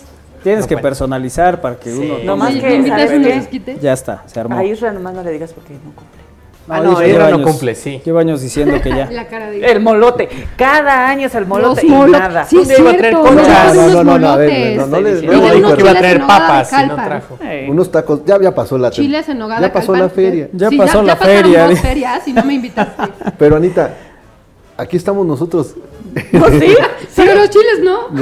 Pero pues no vienes para, recordarnos, también tú. Exactamente. Oye, nos piden el nombre del maestro eh, que, platicó hace rato con nosotros del Hospital Universitario, es el maestro Juan Miguel Roldán Flores, que es jefe administrativo del Hospital Universitario. Eh, ahí está el, dato que nos habían eh, pedido el nombre. Muchas gracias también por estar en comunicación. Los de barbacoa enchilada y los de chile relleno son los mejores. De los del pasaje. ¿De ahí del pasaje? Quiero pensar que sí. Ah, pues habrá que darse una vueltecita, ¿no? Yo creo que hoy no, eh, hoy y mañana no hay, no, no, no, pues no. No, nada más en otro momento. En otro momento Los de chile relleno están bien buenos, de ahí del pasaje también. ¿Sí? Sí, te sacan de apuros. ¿Dónde el pasaje? Junto al Palacio Municipal. y que ahí iba a salir que no, a mí llévenme porque yo no, ubico. Música triste para Kairi que no conoce el centro histórico de esta ciudad. no, los tacos. los tacos, los tacos. El centro sí ha ido. Sí. Kairi. No, ¿dónde? Nevados Don Hermilo. Ay, no. La Galería de Palacio. Que ya no están ahí, por cierto. ¿Ya no están arriba? No. Ah, por eso digo que ya no, no vayan. no, no, no conozco. Eh, las papas de la M. Es que así le dicen. ah, sí, sí, sí. El negocio de los güeros para cambiarle las pilas al reloj. los molotes que están por un estacionamiento y los churros. Sí, ya, estás del otro lado, estás por la 5 Poniente. Sí, ya te fuiste muy no lejos. No sé de calles, no sé de calles. A ver, Zócalo, Fuente de San Miguel, Catedral, o sea, Palacio. o sea, no lo dices como si esta ciudad la conociéramos todita y no, es muy grande. Uno tiene que turistear en la propia ¿Cuántas veces han subido al turibús en esta ciudad? Esperaría que al menos cinco. ¿Cuentan los nocturnos? Cuentan los nocturnos, sí. ¿Cuántos no? O sea, uno tiene que conocer la ciudad. Como tres, como tres. Eso de que se van a Venecia y no conocen la ciudad. para la fiesta. Así, horrible. no, Yo pero cuando lo rentabas para las fiestas, güey. Ah, también. Qué buena fiesta se puede armar en un turibús, ¿no? No, pues no. Bueno, pues así la, historia esta tarde aquí en Al Aire a través de Radio Web y en estamosalaire.com. Eh, que si ya se queda Anita. Hoy sí. Pues por lo pronto aquí sigo. aquí ando, Ahorita hemos volteado y sí, aquí sigue todo. La, la, señorita señora tiene tres grandes responsabilidades en casa que no... Sí, con mis chamacos no puedo, oigan. Pero vendré más seguido, si me lo permite. Saludos, tacos en el centro, los de las tiradas frente a la casa de los hermanos Cerdán. ¿En Santa Clara? No, eso no los he probado. Frente a la, casa, de los, hermanos Cerdán. Ahí hay unos tacos, sí, pero no sé exactamente cuáles. ¿Las tiradas? Las tiradas, sí, se frente a la casa de los Cerdán. Vamos a darle. En las seis, ¿no? Adolfo, sí, en las seis. Ser. ¿Dónde llevamos a reparar la cámara? Ahí, juntito. Vamos. En ese sitio. En ese sitio. Bueno. Eh, Twitter.com diagonal estamos al aire, Facebook.com diagonal estamos al aire, las vías de comunicación con este espacio. ¿Qué es lo que eh, tendremos en este mes de septiembre? Bueno, pues evidentemente es el mes patrio, un mes de mucha importancia para los mexicanos. Y bueno, pues ahí les van las celebraciones. Bueno, primero, informe presidencial el 1 de septiembre. Cinco años de mi este, cabecita de algodón. Este viernes. Día Internacional del Criminalista es el 1 de septiembre. Okay. Día Mundial de la Salud Sexual 4 de septiembre. Importante. Día Internacional de Taekwondo, 4 de septiembre. Se inaugura el metro de la Ciudad de México en el 69. Esto fue un 4 de septiembre. Ahora es el metro. ¿Cómo hace el metro? No sé. No, ¿verdad? Ese es el autobús. No, ese es el. Ese metro huele mal. Ese es el de. ¿Cómo hace el metro? Chocolates 10 pesos, chocolates 10 pesos. churros, churros. Día mundial. No, no venden churros en el metro. Ah, ¿Hace cuánto que no subes al metro? Ah, no, pues es que no, voy a la ciudad ¿Se venden paletas? Día mundial del hermano es el 5 de septiembre. Día Internacional de, la Mujer Indígena el 5 de septiembre. Día Mundial del Pelirrojo 7 de septiembre. Ay, conozco un par de pelirrojos. ¿Sí? Sí. ¿Pero sí? Sí, sí, sí. ¿Pero sí las conoces? Sí, las conozco y sí. ¿Sí? Yo tengo... Sí, el tapete y las cortinas. Yo siempre, bueno, Día Internacional de la Alfabetización, Día Internacional del Periodista, es el 8 de septiembre. el, Día Mundial del Vehículo Eléctrico es el 9 de septiembre. El Día Internacional de la Belleza, el 9 de septiembre. Ese día andamos libres. Sí, Eh, Nada bueno, que festejar, dijeran. Sí. El ataque, a las Torres Gemelas en el 2001. Pero eso no, se celebra. fue 11 de septiembre, se, se recuerda, se conmemora. El Día de las Naciones Unidas para la Cooperación, que es el 12 de septiembre. Okay. El de la Acción contra la Migraña, el 12 de septiembre. El Día Internacional del Chocolate, 13 de septiembre. La gesta, de los la gesta del Castillo de Chapultepec. Ah, sí, es los niños héroes, 13 de septiembre. 13 el Día del Charro, que es el 14. Día de Trabajo de la Radio, el 14. Es, fíjate que si no vienen mis efemérides. el Día Mundial del Linfoma, 15 de septiembre. El Día Mundial de la Limpieza, el 16 de septiembre. La Independencia. Y es cuando amanece más sucia la ciudad. Harto confeti. El 17 de septiembre es el Día Internacional de la Música Country. Ah, mira. Vámonos. Hay que irnos a dónde? ¿A Nashville? Nashville. Un día, el Día Mundial del Bambú es el 18 de septiembre el de la concientización sobre mordedura de serpiente, el 19 de septiembre. Importante. Sí, eso es, muy importante. Oiga, yo anoche soñé algo así. Que te mordió una serpiente. Que abrías un closet y que salió una. Era algún tipo de reptil eh, que se me lanzó sobre la mano y le hice así. Y luego sentí en la cara. Como Matrix. Era víbora de mascabel. le hizo medio raro a la serpiente. Sí, le hizo como Matrix, ¿verdad? Y solo, solo tiré un manotazo y pegué en la mano de alguien. Estaba yo soñando claramente. Claro. Ah, mira. ¿Y qué, ¿Y qué interpretas al respecto? No sé. Alguien que sepa de sueños que me explique, porque yo no creo en esas cosas. Bueno. Pues ya nos dirán. Buscaremos. Hacemos una pausa, regresamos, es al aire a través de Radio Pop 969 de FM y en estamosalaire.com. Vamos y venimos.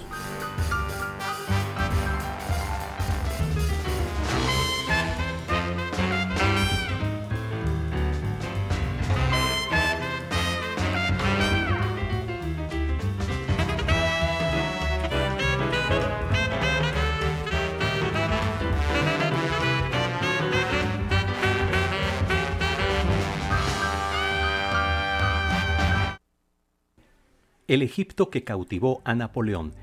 Exposición documental de la expedición del ejército francés en el Egipto del siglo XIX. Visítala del 17 de agosto al 17 de diciembre en el Centro de la Cultura y los Saberes del Edificio Carolino. Costo 10 pesos y miércoles entrada gratuita. Benemérita Universidad Autónoma de Puebla.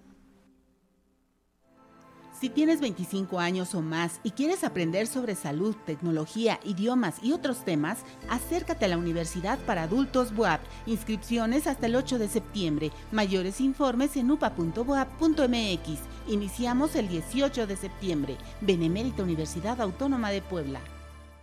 En esta primera mitad del año, Puebla fue más visitada por turistas extranjeros y nacionales. Recibimos a más de 7 millones de visitantes, con una derrama económica de casi 8 mil millones de pesos. Nuestra capital, pueblos mágicos y cada rincón de Puebla enamoraron a millones de personas con su belleza, cultura y tradición.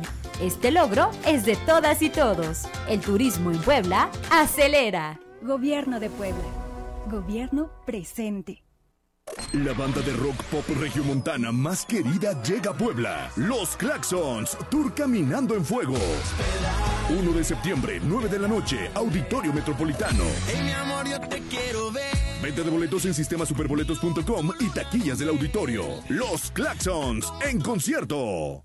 Huejotzingo y Teciutlán ahora son pueblos mágicos y Puebla está de fiesta. Por sus bellezas naturales, inigualable gastronomía, riqueza cultural, historia y tradiciones, sumamos 12 pueblos mágicos y nos llena de orgullo. Visita Cuetzalan, Atlixco, Cholula, Chignahuapan, Huauchinango, Pahuatlán, Tlatlauquitepec, Tetela de Ocampo, Jicotepec y Zacatlán y disfruta de paisajes y otros atractivos. Ven y sé testigo de la magia de Puebla. Juntos fortalecemos la actividad turística.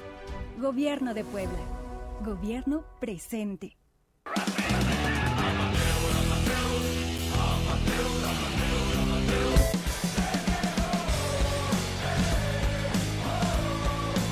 Yo ya estoy hasta la de que me pongan sombrero. Dame, dame, dame, dame todo el power para que te demos el la.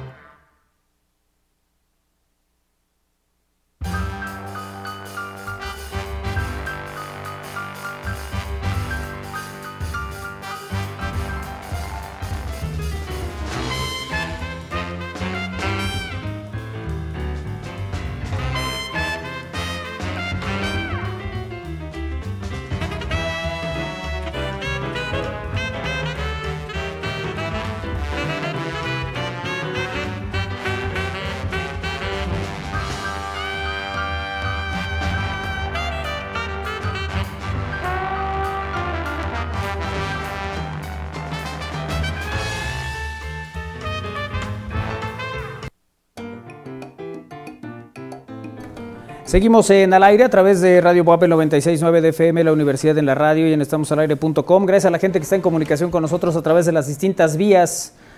Que si Win soñó con quién sabe quién. Acuérdense del sushi que el venerable ha cumplido el sensei, le invitó en abril y acabó inspirado eh, para su sushi novela. No sé qué está bebiendo este hombre.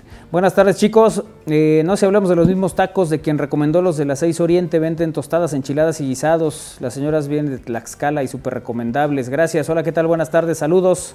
A todos los tacos de las tiradas ya no se encuentran en la 6 frente a la casa de los Cerdán, están en la 4 norte, la 4 y la 6 son un verdadero manjar. Saludos a todos, nos dice Baldo. Gracias, Baldo. Vámonos a los tacos a las 4.30, aprovechando que está el doctor. dice otro mensaje. Bueno, hoy no es lunes, pero de todas maneras está Pipe Flores con nosotros aquí en Al Aire, porque además tiene invitado especial. Pipe, ¿cómo estás? ¿Cómo está, patrón? Buenas tardes. Espero que esté bien y de lo mejor. Todo bien. Aquí de infiltrado en miércoles. Ya vi que estás acaparando Una, una disculpita, ¿no? No, por favor, con mucho gusto, amigo. Por, por venir aquí a meterme en miércoles de ciencia. y yo, yo aquí. ¿Y tú? Y yo. No, bueno. no, gracias, Manu, gracias por el espacio. El día de hoy, como dijiste, tenemos un invitado especial. Directamente, bueno, es de Michoacán este invitado, pero ha estado en Estados Unidos rompiéndola la música. Ya saben que aquí en Estados Unidos eh, pues también nos gusta la música, ¿no? Y el día de hoy está con mi amigo Jay Yepes. ¿Cómo estás, mi Jay Yepes? Oye, pues muchas gracias. Oye, muy contento, mil gracias por, por tenerme aquí. Estoy, estoy feliz, ¿no? De estar aquí en tu ciudad, en lo que es Puebla, ¿no? Es primera vez aquí en Puebla, ¿verdad? Así es, primera vez, este, y, bien encantado, ¿no? Porque tuve un recibimiento, pues llegamos esta mañana y, me llevaron luego, luego a, probar el, el, mole poblano, ¿no? Algo muy rico, ¿no? ¿Fue tu desayuno el mole poblano? Pues sí, se puede decir. Un buen desayuno. Sí, también me, pues me presentaron lo que es la, la comida, las semitas, este, que yo sé que es algo muy típico de aquí y, me encantó, ¿no? Es, es, algo muy rico. ¿Semitas de qué comiste? De milanesa, creo que era eso, sí. Muy buenas, muy buenas las semitas. Aquí nos gustan también las semitas. Oye, dices que estuviste en... Bueno, no dices, más bien, estuviste en Estados Unidos desde niño. Te fuiste de Michoacán a Estados Unidos y ahí hiciste casi toda tu carrera musical. Oye, pues como hablábamos fuera de cámara, me llevaron, ¿no? Porque yo apenas tenía seis años. Este, yo creo yo soy uno de los de muchos, yo creo que crecimos allá, que pues éramos pequeños, este, no nos dijeron por dónde íbamos, nomás nos agarraron y, y vamos, Hasta Dallas, Texas. Allá, allá tienes tu casa, allá, allá vivimos, allá tenemos pues desde entonces viviendo allí. Oye, mi Jay Yepes, ¿cómo surgió este gusto por la música, por querer hacer música? Pues mira, esto viene eh, desde que yo tengo uso de razón. Este, mi, en, mi casa, mi papá pues nos ponía este, siempre música mexicana, aunque en la escuela pues escuchabas mucho el hip hop, el, el rap, el trap, este, muchos géneros, ¿no? Pero siempre nos inculcaron de escuchar la música mexicana como Vicente Fernández, Joan Sebastián, ¿no? Y todos estos artistas, ¿no? Así que yo crecí escuchando toda esta música y, me encantó, ¿no? Y ya que de pequeño, pues me, gustaba yo estar este, en nuestras fiestas familiares, yo era el que me decían, órale, canta el Happy Birthday y todo eso, ¿no? ¿Y si las cantabas? Sí, ¿Sí? yo encantado, ¿no? Porque uh, se reían de mí y yo, pues a mí me gustaba que, yo creo que tenía la atención o no sé, ¿no? Pero yo me divertía desde pequeño, ¿no? Oye, y el género que ahorita tocas es tropical urbano. ¿Cómo es que llegaste a eso? Pues sí, este, el género se llama tropical urbano, que es cumbia urbana, es música para bailar. La razón que hago este género es porque pienso que es, un género pues muy bonito, ¿no? Que nos pone a bailar, nos, nos quita del estrés que vivimos el día al día. Y, sé que hay canciones muy bonitas, románticas y de todo género, ¿no? Pero yo escogí, dije, yo tengo que hacer un género o, hacer música que sea para olvidar la problemática, ¿no? Y, invitar a la gente a pasarla bien escuchando esta música. Sí, no, para despejarse, para dar en otra onda. Oye, allá en Estados Unidos hay muchos artistas que igual tocan cumbia, como Rymix, como está, bueno, que inició Malafama, como ICC, y muchos vienen aquí a Puebla a, distribuir su música. Sí, sí, sí. Porque Puebla es como una cuna de mucho, mucha cumbia sonidera, y que en Estados Unidos suena mucho acá. Sí, la verdad es que en Estados Unidos se habla mucho de que esta es la capital de la cumbia, ¿no? Este, siempre me dicen, ¿quieres conocer de verdadera cumbia? Pues tienes que ir a Puebla, ¿no? Y escuchar las agrupaciones de Puebla, ¿no? Este, aunque lo que yo hago es más urbano, pero sí tiene la influencia, yo creo que de lo que es la cumbia, ya que pues yo soy admirador de varias agrupaciones. Yo, yo como músico y compositor, pues me he encargado, como ahora sí como tarea de pues escuchar de todo género. un ejemplo de quien admires. Pues, eh, bueno, escucho toda clase de música de los grupos que acabas de decir, ¿no? Este, yo escucho de esa música, soy, soy este amigo personal, bueno, me he topado con ICC, con ICC que en Los Ángeles, la allá y la incluso también con Raimitz, eh, con él en Dallas, Texas, y me gusta mucho lo que hacen, ¿no? Este, incluso tuvimos ahí platicando si luego hiciéramos algo juntos, no sé, pero tengo la intención de, de, hacer algo con algún featuring con gente de aquí de, de Puebla, ¿no? Por ejemplo, por ejemplo, aquí en Puebla está, ya que estás aquí en Puebla, hay muchos grupos como los de aquí, ¿no? Que quedaría bien, con Maravilla, con Pesadilla, con varios de ellos. Sí, fíjate que me hablaban de estas grandes agrupaciones, ¿no? Que la verdad yo me siento muy pequeño porque tiene una trayectoria muy grande, ¿no? Aunque, aunque en Estados Unidos pues he estado haciendo música por mucho tiempo, ¿no? he tenido la, ¿cómo se dice? Pues este, me han, me han invitado a varias ah, digamos, premiaciones donde he tenido la oportunidad de ser invitado por academias como Latin Grammys, Premio Lo Nuestro y otras cosas, ¿no? Pero eso es, ahora sí como dicen, esto, eso es allá, ¿no? Aquí en México estoy, como dice, empezando mi carrera, dándome a conocer y que sepan lo que es Jay Yepes, ¿no? Jay Yepes. Oye, Yepes, ya ahorita lo que va de este año, lo que queda, ¿qué viene para Yepes? Pues ¿Vas a seguir aquí en México? ¿O te vas a regresar para Bueno, tengo, ahorita estamos aquí, venimos de una gira, estuvimos en la Ciudad de México haciendo, haciendo este, varios programas. Este, estamos aquí en Puebla y vamos, cerramos en Aguascalientes eh, este, los días que faltan. Este, y regresamos para Estados Unidos, regresamos al estudio y a trabajar porque allá estamos en gira, estamos trabajando. Así es que tenemos que ir a cumplir allá ¿no? con el trabajo, pero este, vamos a terminar el disco que ya está casi todo listo para el año que viene. Tenemos videos en puerta, tenemos este featuring que yo creo que lo vamos a llevar a cabo. Estoy muy interesado en hacer algo aquí en Puebla, no con grupos de aquí. Órale, qué chido. Ojalá que el otro año, si es que se puede, vengas aquí y nos los presentes o no. Que se haga. Oye, veíamos ahorita uno de, tus videos. Eso también es muy importante para la industria, ¿no? El, video, cómo llega a través de redes, eso eh, también es, es diferente a como se hacía hace muchos años.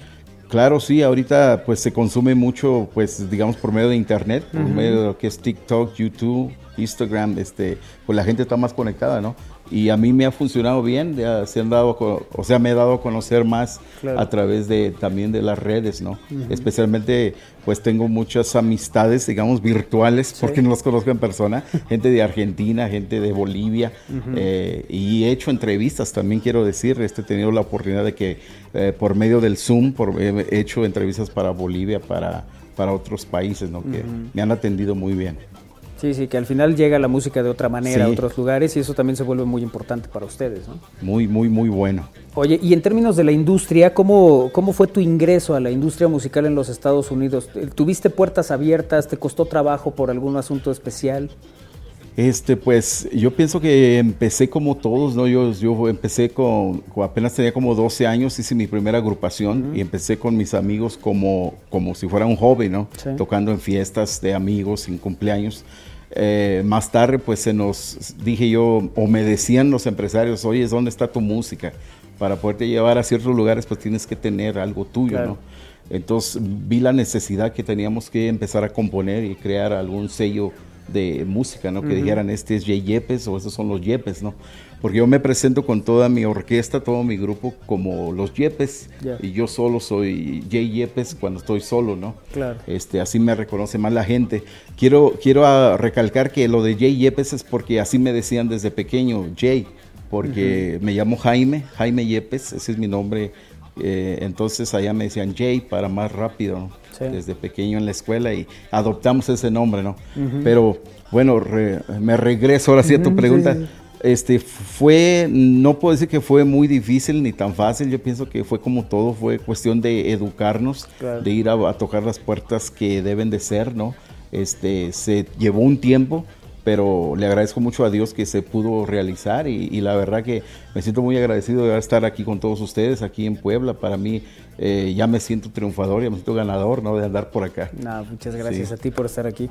Jefe, te agradecemos por haber venido aquí, estamos al aire, esta es, es tu casa. Gracias. Espero que cuando saques el, el próximo disco, es que me dices que quieres hacer un dueto, ¿no? Con estas agrupaciones poblanas. Pero sí, con, quién más, o más bien aquí de fuera, ¿con quién te gustaría? Pues mira, como tú dices, está Maravilla, están los Papis, no sé, ah, creo que he escuchado más. Por ejemplo, allá en Estados Unidos, cuando estás, allá, ¿qué se escucha? Pues de tocante a los sonideros, yo creo que digamos que ICC es uno de los que más se escucha, Rymits uh, y Maravilla también, sí. Maravilla. Sí, este, yo creo que hay varias agrupaciones muy fuertes allá que yo sé que trabajan, a veces más para el lado de Nueva York, para aquellos rumos. creo que, de que hay mucho poblano allá en, Nueva creo York. Que sí. sí. porque yo, yo normalmente como estoy en Dallas, Texas, yo, yo recorro más como que es Luciana, Oklahoma, otros estados, ¿no? O, para allá para Las Vegas también, ¿no? O Los Ángeles. Pero Nueva York, la verdad, no, no he ido yo todavía a trabajar para allá, porque no se ha dado la oportunidad, pero espero pronto también estar por allá con la gente poblana allá de, de América. ya viniste a Puebla, entonces yo creo que ya va a ser más fácil de que llegues sí, claro, va a, ser, va a ser mucho mejor. Pues ahí está, patrón. Un crack se le traje el día de hoy. Un crack nos trajiste, sí. Muchas gracias, Jay, por estar con nosotros esta tarde aquí en Al Aire. Y como dice Pipe, es tu casa. Muchas gracias, gente de Puebla. Pues para mí es un placer estar aquí con todos ustedes. Entonces espero por ahí en mis redes sociales que me busquen como Jay Yepes o los Yepes y aquí estamos. Mil gracias, bendiciones. Igualmente, mucho éxito. Gracias, gracias por estar con nosotros esta tarde aquí en Al Aire a través de Radio Buap 96.9 de FM y en estamosalaire.com y gracias también a Pipe que ha estado con nosotros en este miércoles. Bueno, pues en más información que les vamos a compartir esta tarde aquí en Al Aire, pues cuando uno se tiene que ir a trabajar y pues ahí te ponen comida, alguien se toma la molestia de ponerte comida para eh, tu día, bueno, pues esa, exactamente, el lunch es muy común que a, esa hora muchos empleados en diferentes lugares de trabajo se pongan cómodos para degustar sus alimentos. Un momento eh, del día que además de ser relajante permite disfrutar de una amena conversación. Eso siempre es bonito, platica uno mientras está comiendo, como dice Armando, ¿dónde está el, el topper de la tinga? ¿No? Todas esas cosas. Bueno, los alimentos, por supuesto, juegan un papel importante para disfrutarlos con calma y después de varias horas de trabajo resulta realmente satisfactorio. Pero, ¿qué ocurre cuando la comida no es agradable o no está preparada de la mejor manera? Esto se los vamos a decir porque en redes sociales eh, se hizo viral la sorpresa que se llevó un hombre al descubrir lo que su esposa le puso para comer, pues se llevó una gran decepción al percatarse que su comida se preparó a toda prisa. Dice el sujeto, Está bien que mi morra se canse de echarme lonche y todo, pero esto me parece una grosería mientras muestra los alimentos y suelta una pequeña risa. El video eh, aparece con una milanesa empanizada, sin embargo el problema es que la lechuga que su esposa guardó en una bolsa de plástico no está picada, es media pieza, y esta verdura con un limón partido por la mitad. Pero no hay falla, aquí nadie se agüita, dice el hombre, mientras divertido procede a tomar la lechuga y darle una gran mordida a la verdura aún sin cortar. El clip provocó decenas de reacciones entre los internautas, ya que algunos se sintieron identificados con el joven y recordaron cuando vivieron experiencias parecidas. Yo creo que se confundió y lo guardó lo picado en la heladera, dice. Pero sí desinfectó la lechuga. Se me antojó una lechuga a mordidas. Es que a veces tiene la intención, pero pues se hace tarde, ¿no? Eran los comentarios eh, que se ponían ahí. Pero bueno, uno tiene que agradecer que alguien se tome la molestia de ponerte algo para ¿Qué lechuga era? comer. Era una orejona. No, no, ahí está el video, mira. Ahí va su milanesa. Esa es la, milanesa. Y ahí su lechuga, mira. Así bien, para que no haya lechuga romana. problema. Pero, o sea. Ah, era romana, era no, romana, sí. Pero, pero me llama la atención porque va un limón dentro de la bolsa. Sí. Pero para mí es muy fácil que habría que hacer, ¿no? Sí. Le quitas una hojita, le pones poco limón. a poco. Así es. Y ya, ¿no? O sea, ya sabes que en las redes se pone Ah, más van divertido enteros los darle, limones. Sí, también. darle una mordida así. Yo creo que se confundió Ni de su verdad de bolsa. cortó ¿No? el muchacho. Pero bueno, en fin, eso llega a suceder. O como cuando te dicen, oye, llévate esta miel y el bote no va bien cerrado y se riega en la cajuela, ¿no? No. Ah, eso está feo. No. Sí. Y mira que yo lo pensé, te lo voy a echar en una bolsa aparte. Fíjate qué cosas Pero tan dije, no, sí va a tener cuidado, pues va Lalito también. y, pues, Sí, ¿por qué pero no? nosotros andamos en otros temas, entonces pusimos la bolsa nada más en la cajuela. Cuando llegamos ya la bolsa Pero ¿por qué? todos los tacos y los, los balones y con todo el lo que resto traes. de O sea, playeras. Cu- cuéntame, ¿qué hiciste? ¿Por qué alguien Yo nada pondría la bajó Lalito. una miel no bien cerrada? Curiosidades que le puedes preguntar a Kairi. O sea, no, no. Yo le puse el trastecito cerrado. Sí. Era una miel que tenía que llevarle a su mamá. Ajá. Entonces se la puse. Dice Lalito que llegó como así de miel. Ay, no puedo. De un litro llegó un cuarto. Sí. Ah, bueno, un cuarto todavía es rescatable. Sí, todavía alcanza como para tres embarradas de un pan. Estás del otro lado. Ah, también lo puedes untar También. en el pan. También se puede. Lalito, quiero, ¿qué hiciste, Lalito? Cuéntame. No, Lalito nada más bajó las cosas y me dijo, oye, tengo que notificarte que se regó la miel. Sí, nomás prende el Sí, a ver, nomás abren el micrófono. Se regó, Kairi, disculpa. Pero ¿se le ¿La entregaste a alguien? Es que, ¿mande? No, no, es que, o sea, iba dentro de la bolsa y la, digamos que se volteó dentro de la cajuela y había una playera de Manolo. Entonces con esa limpió un poquito.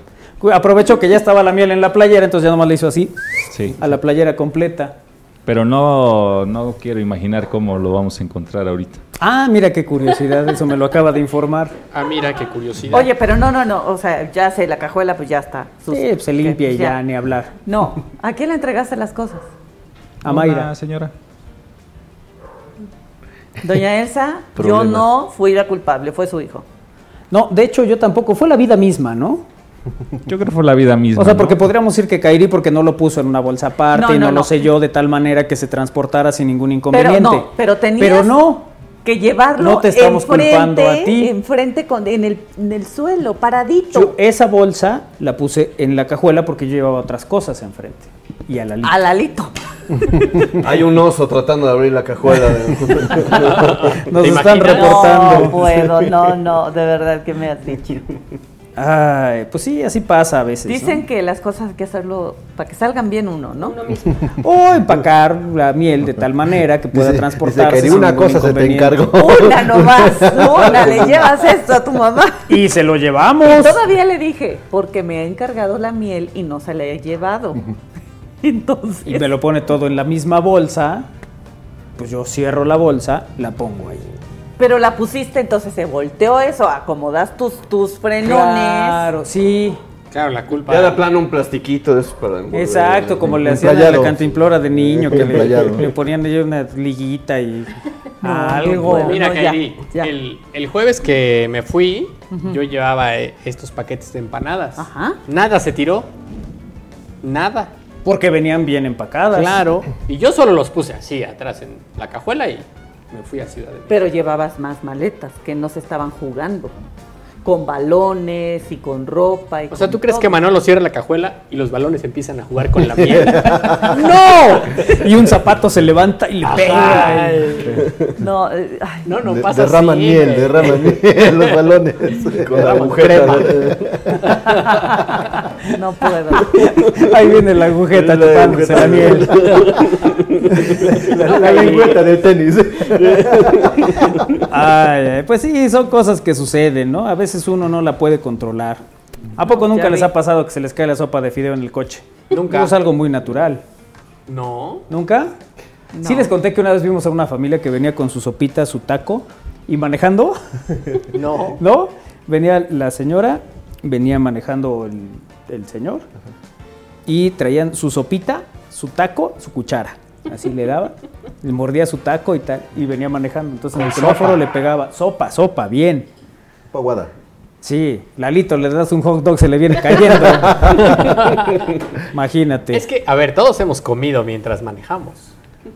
Eh, Sí, claro. Sí. De hecho, ahorita que dijo de la sopa de fideos, hace dos días Sí, me ha venía tocado. con lentejas en el coche. Comiendo ¿Venías? lentejas. En un topper. Sí, claro. ¿Y es automático? Sí, Con rines deportivos, Ah, cuatro llantas, casegoras, el estéreo digita a, al. ¿No? sí. Pues es que es lo que te digo, si te da hambre donde sea. Donde sea. Como Claro. se pueda. Eso es lo que yo digo también. Cuando le da uno hambre, Donde sea. donde sea. Se sabe, se sabe. Es así. O sea, Sí. Sí. Es ley Todos de hemos comido en el coche, ¿sí o no? Sí. ¡Eh! Ahí No, está. Aquí acaba mi ya no participación, sigas, más ya vale. no sigas, Ana, Ya los porque... sí. Ay, los conozco. Ahora resulta que somos nosotros. ¿Y no? Una No. viene aquí toda sana. Pues es que todos hemos comido en el coche. O sea, yo iba a decir que, a ver, taquitos a lo mejor, hot dog también. Taquitos, hot dog, pollo de te- un Kentucky, pollo rostizado, un sándwich, Una hamburguesa. hamburguesa, hot cake, Hot cake. Sí, claro. Yo he Win comido- come hot cakes en el coche. quesadillas. No tiene ningún problema. Unas Ah, bueno, enmoladas. sí, sí, sí. Fruta. Sin bronca, También. unos chilaquiles, Enmoladas. va uno echándose ahí. Sin pro- un bolito de sancarrón. Ah, un molito de panza. Sí. Oigan, ayer me eché un molito de panza. Señor mole de panza. ¿En serio? Traía pata. Y bigote. No, solo pata. Y sí estuvo bueno. ¿Sabes que Les voy Sí, a contar cómo fue el sábado pasado. Al sol Ay, un rato. ¿Sí? Sí, sí. Sí. Y de ahí al Zócalo ya no. Eh, no, ya no. Estaba lejos, ¿no? Bueno, el tema es que el sábado pasado me dice Kairi, oye, ¿por qué no vamos a la feria del Blueberry? Pero eso es para Huejotzingo. Sí. Ah, Vamos a continúa. Huejotzingo, va. Llegamos a Huejotzingo y pues no era ahí, era No, habría que San- ir. Ajá. Entonces ya vamos, llegamos a la feria, muy bien. ¿Sabes qué se me está antojando? Un pozole de izúcar de Matamoros. Tranqui. Pues bueno, pues Como nos lo que- hubiéramos ido de la casa a Izúcar de Matamoros, ya hubiéramos y ya llegado allá. les dijo, un pan de Zacatlán, pero de ahí. Un pollo de Jeciutlán. Entonces fue Unos tlayoyos de Coetzalan. Huejotzingo, la feria, eh, Izúcar, Atlixco. Ya pasamos por un sorbete Atlixco. No, ya, ya estaba. Ya estaba a la mano. Ya Sí, estaba a la mano. Sí, sí. No, ya- no, no, no. Ya regresamos como a las 7 de la noche, salimos O a sea- desayunar. GPI. De No. verdad, íbamos a desayunar, a eso salimos. Sí, le- 10, sí. 11 de la mañana me dijo que íbamos a desayunar. ¿Por qué no vamos a la feria y ahí desayunamos? En la feria del Blueberry. ¿Sabes a qué hora le hice así a mi pozole? a las 3. No, no, no a las 3. Y en el abren coche. Como No, tres y 3, diez. como 3, 10 más o menos. Porque llegamos al lugar dos y media, le marcamos al casi vicepresidente municipal Ajá. y, y nos dijo, abren a las 3. Entonces dos y media estábamos así y acto seguido, como si yo llevara una niña de dos años. Ahí vas. Quiero ir al baño, dice Kairi. Y entonces No, ahí a no decirle a la señora, así. oiga señora, yo sé que abre a las 3, pero ¿podrá pasar la niña al baño? Sí, pásele. Entonces ya luego me metí. Y, y fue, ¿podemos esperar aquí? Sí, sí, siéntense aquí, muy bien. Llega Lalito y en la reja. Parecíamos enamorados. Él afuera de la reja y yo adentro, los dos platicando. Cantando. Sí, sí, sí. Ya luego abrieron y ya entraron también. Nos saludaron, Mateo como buen licenciado, bien peinado. ¿Y dónde quedó la vara alta del alito? El- pues en que no lo sacaran, ¿verdad? O sea, se quedaron hasta que el lugar cerró. No, hasta que el lugar abrió. echando clamatos. No, hasta que el lugar abrió. O sea, llegamos dos y media, abrió a las tres. A las tres pedimos el pozole, llegó el pozole. Lalito se fue porque tenía juego. Entonces él ya se desapareció y ya nos quedamos ahí comiendo pozole. Así fue la historia de vamos a desayunar. ¿Qué juegas, Lalito? ¿Cuál? Fútbol, fútbol, Colón. Juega fútbol, pero ese día eh, eh, jugaba de visitante. Así es. ¿Dónde jugaste? En San Juan, Colón. San Juan Colón, Sí, donde hay una hacienda. donde hay una Ex-hacienda. ex hacienda, exactamente. Perdimos. ¿Cuánto quedaron? 3-1. Ah, mira, qué bueno que no comiste porque jugabas. Sí, no, imagínate si hubiera comido un pozole. Lo que pasa es que ya había comido A lo mejor te hubiera venido bien. ¿Quién te va a querer marcar? Sabiendo de tus alcances. Esa era una buena estrategia, pero no. Pues sí. Ay, Sí, la- es que había comido molito de panza también. Ajá. Entonces, pues, es algo muy pesado. Yo tenía que estar dos horas antes del juego ya sin, sin alimento. Ajá. Y ya, perdimos. Bueno, así fue nuestro sábado. ¿Y entonces qué tal, muchachos? ¿Bien? Sí. Pues mira, el sábado, ¿qué hubo el sábado? Win. El sábado me desperté para ir a ver delfines. ¿Y sí? 10 para las 7, sí, sí, sí. 10 para las 7 de la mañana ya estaba yo listo en la bahía principal. Mira. ¿Y si los viste? Bañado y todo, sí. Luego, ¿qué más hice? Luego desayuné en el mercadito unos bisteces en salsa roja. Uf. De verdad muy buenos, ¿por qué me ven? Sí. Tengo hambre, no quiero seguir diciendo, pero... Ay, pero hubo más cosas hasta el fin del sábado. Eso es.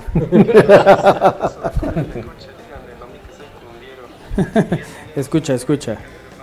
Dice aquí. Buenas tardes. Eso de comer en el coche, díganme, lo mío que soy cumbiero. Ya tenemos una práctica, pero ¿para qué les cuento? Saludos. O sea, yo sí veo perfectamente a un cumbiero poniendo su pollito rostizado en el tablero, su kilito de tortillas, la salsa verde. Y cobrando a un lado de una alita. Y cobrando así, sí. Una pierna, así. ah, Sí, la algo agarras, así. La pones en la tortita, salsita verde. sí, Que tenga, le das la mordida y dices, "Pa- hay lugares atrás, pásale. Y luego le haces así a la cuca. Y lo pones. No, Sí puede ser. Yo me lo imagino perfecto. Sí Pues puede sí, ser. cuando tienes hambre, donde quiera. Sí, pero ¿qué es lo más complicado que han comido en un coche? Así sí que Eh. digas que qué elaborado. Esto. O sea, un caldo en un coche sí se puede, ¿no? Ah, sí, pe- pero, por supuesto, ¿no? Tost- una tostada. Una to- la tostada es complicada hasta Pues en- general, claro. inmóvil. Sí. ¿No? Agarras Esa todo y se, se parte en 20 partes. No, pues Sí. que no Y, bueno, y los esquites también tienen su complicación. ¿Por qué? ¿Sí? Para, para agitarlos, para mezclar el quesito. Sí, siempre terminas. Con algún Batido, salpicón. Sí. la tostada no sé cómo le hace para que exactamente se caiga todo, men- menos el pedacito donde la ¿Qué agarras.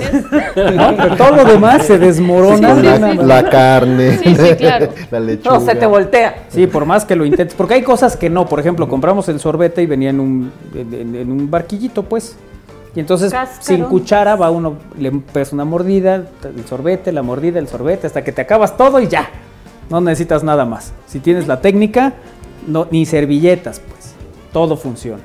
El problema está en que te empiece a ganar y te empiece a escurrir por el codo y ahí sí ya pierdes, pero por lo demás no hay mayor inconveniente. Bueno, eh, nos vamos a ir a una pausa. Sí, porque ya viene la ciencia. Y regresa el doctor Mújica con la ciencia. Mientras nosotros vamos a comer algo rico, porque nos vamos a los tacos todos. Prófugos de la ciencia. Ahorita está, Oye, está cocinando la ciencia el doctor. Si tuviéramos una banda de rock, yo sí le pondría prófugos de la ciencia. prófugos del doctor Mújica. Los, temerosos del conocimiento. Ah, me gusta, me gusta. Pero que el doc sea vocalista. Sí. Sí. Hoy, hoy vi un videito que decía, se separan los temerarios y un perro. ya salió, yo dije, está cocinando la ciencia porque creí que seguía... No, no, no, ya. Creí que seguía manchando la porcelana. No, ya, el, doctor ya. Bienvenido, doctor. Muchachos, conste que no me meto con ustedes antes de mi sección, pero ustedes empiezan. ¿sí? Aquí estamos. Estamos hablando de comida. ¿Sí? Y justo el invitado anterior decía que la comida típica de Puebla no es el camote, sino su mole. Ahora sí me agarraste pensando en mi sección de ciencia. Vámonos a pausa. Vámonos a pausa, regresamos, es al aire. Si quieres ya comentamos.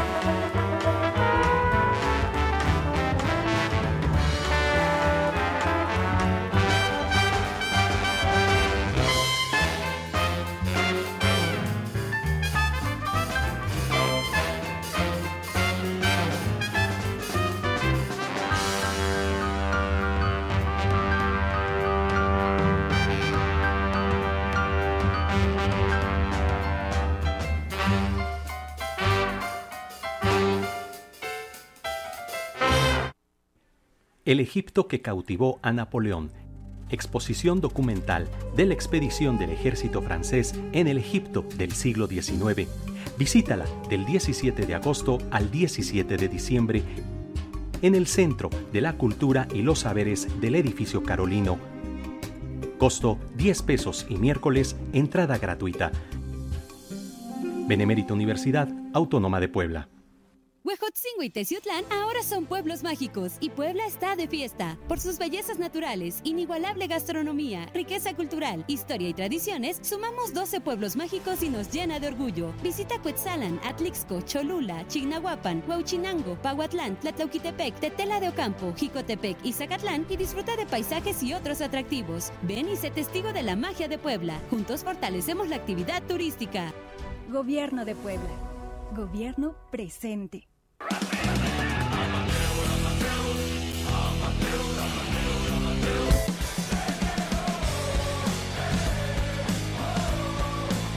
Yo ya estoy hasta la de que me pongan sombrero. Dame, dame, dame, dame todo el power para que te demos el la.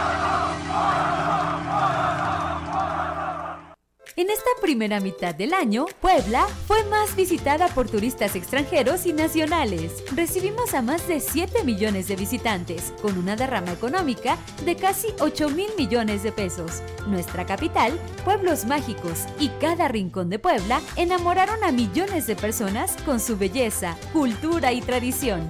Este logro es de todas y todos. El turismo en Puebla acelera. Gobierno de Puebla. Gobierno presente. Si tienes 25 años o más y quieres aprender sobre salud, tecnología, idiomas y otros temas, acércate a la Universidad para Adultos BUAP. Inscripciones hasta el 8 de septiembre. Mayores informes en upa.boap.mx. Iniciamos el 18 de septiembre. Benemérita Universidad Autónoma de Puebla.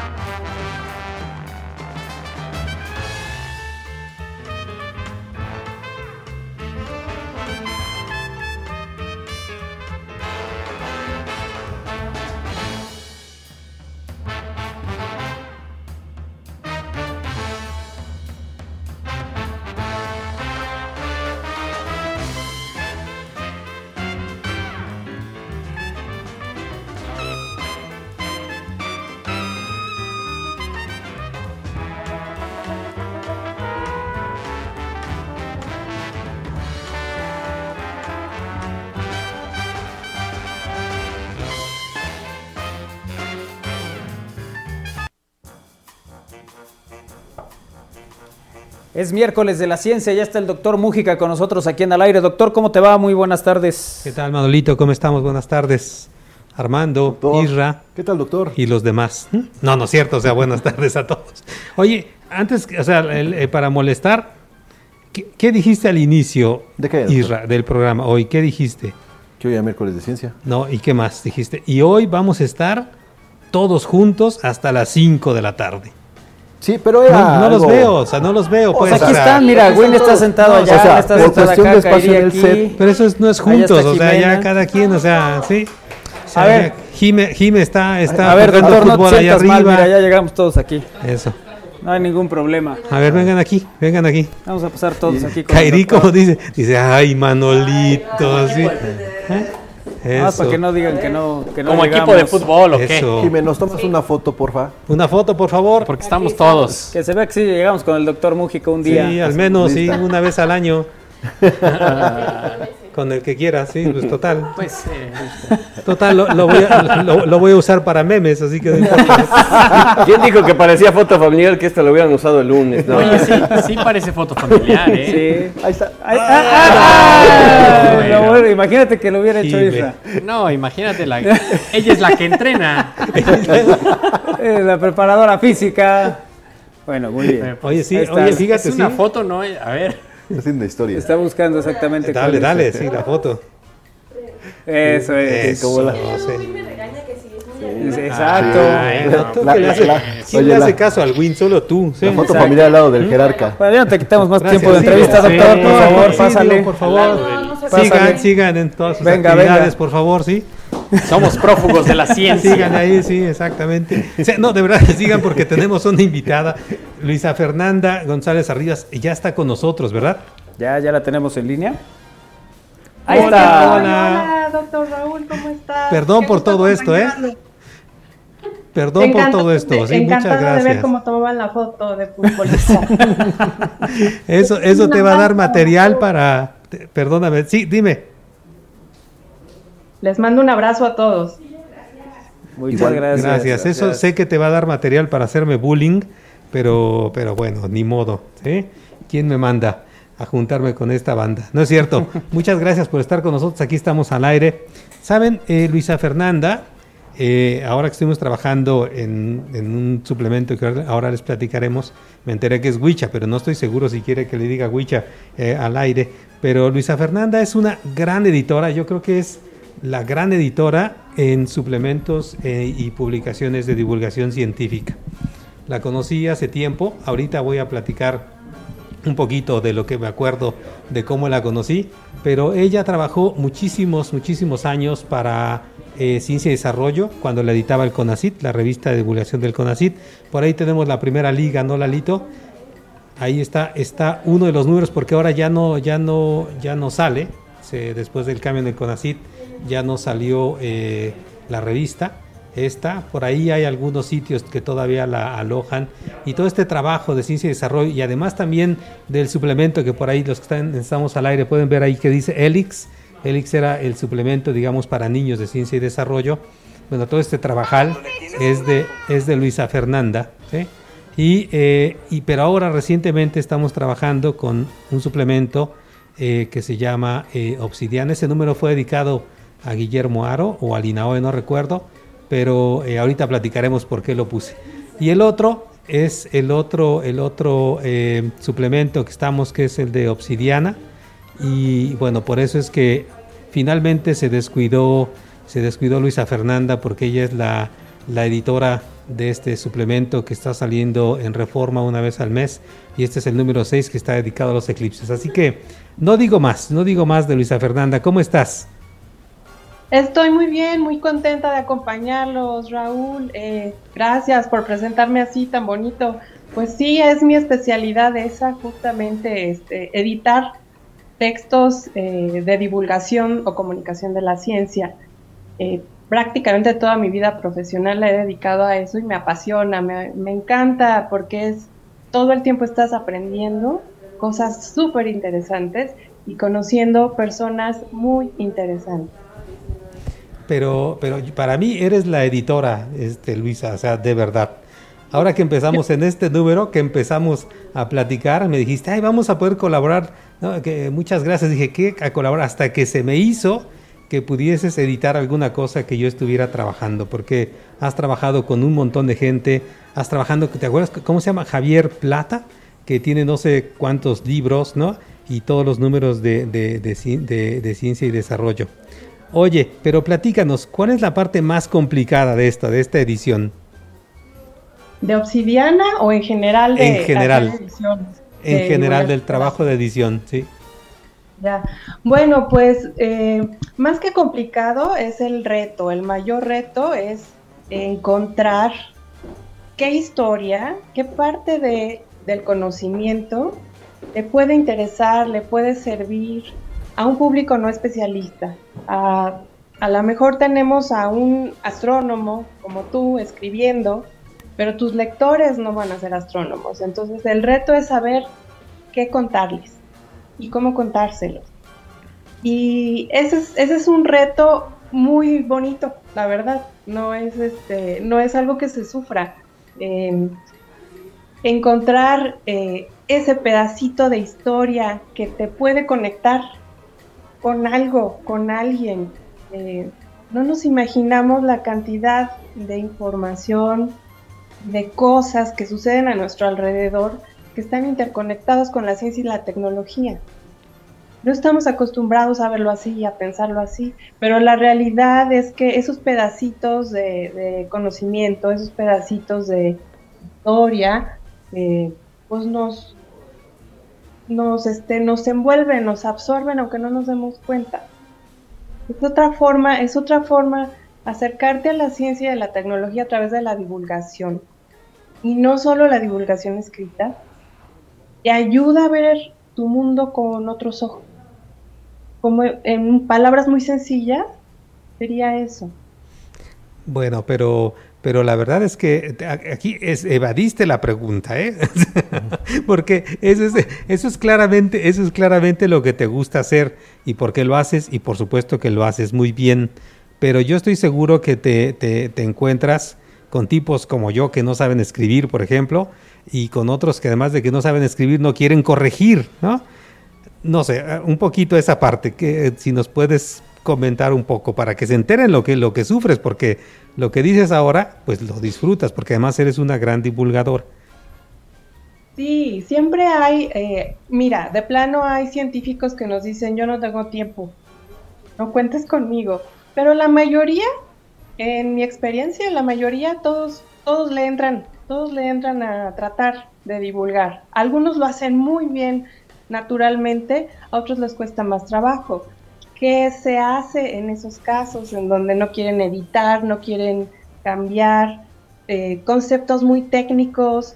Em, pues se les dan propuestas, se les dan opciones, mira, podríamos decirlo así, esta otra forma de decirlo también es correcta. Podemos agregar una anécdota de cómo usted, doctora, usted, doctor, vivió la primera experiencia usando un telescopio, para captar la atención de sus lectores. Es decir, la mayoría de los científicos y tecnólogos no están acostumbrados a, platicar así, a escribir así. En general, no me dejarás mentir, están entrenados para escribir papers, para escribir textos eh, muy em, eh, técnicos, ¿no? Para que los comprendan perfectamente sus pares pero no están acostumbrados a salirse la mayoría, ¿eh? porque hay algunos que hacen muy buena divulgación, pero no están acostumbrados a salirse de ese tipo de discurso y contar su historia desde otra visión y para otros públicos que no tienen nada que ver con el mundo de la ciencia. Eso sí son los retos mayores, pero siempre hay eh, formas de apoyarlos, proponerles, ayudarlos a, lograr cambiar esos discursos eh, por un discurso que, se llama de comunicación o divulgación de la ciencia. Sí, porque em, eh, lo que haces tú eh, no, no, es esta cuestión, nada más para aclarar un poquito, no es esta cuestión del estilo, porque el estilo, bueno, hay gente que se dedica ahí a corregir que no estamos conjugando bien, ¿no? O lo que sea, ¿no? Que le llaman la corrección de estilo, ¿no? sí, exacto. Toda esta parte de edición de la corrección de estilo, pero, pero Luisa Fernanda es más allá. O sea, es realmente proponer cómo puedes decir cosas para que le lleguen a más gente. Mira, hay unos casos que son insalvables. O sea, el Win, o sea, ni, ni, con dibujitos, ni con nada le podemos llegar. Le podemos dedicar, o sea, sugerir el Helix, pero tampoco va a ser posible. Pero eh, para que le llegue a una gran mayoría, para que una, una gran mayoría pueda. Hacerlo digerible, ¿no, doctor? Sí, exacto, acercarlo, ¿no? Que esa es esa parte de la divulgación, del acercamiento de la ciencia. Y Luisa Fernanda realmente es, es maravillosa. ¿Qué diferencia hay en el trabajo que haces o que has hecho para niños, Luisa Fernanda, y en los otros suplementos como estos que, como en el que estamos ahora, por ahí que nos, involucramos? Bueno, es muy diferente. Hacer divulgación para niños es todavía más complicado, aunque no lo crean, porque eh, tienes que pensar en los diferentes rangos de edad, eh, en los niveles cognitivos, en los niveles de información que los niños de cierto rango de edad ya comprenden o ya tienen y el lenguaje tiene que ser todavía mucho más, no light, no light, pero tiene que ser muy diferente. A un niño no le puedes hablar igual que a un joven de licenciatura. Entonces, este, ahí sí tiene que ser todavía mucho más eh, específico el pedacito de conocimiento que quieres compartir con los niños.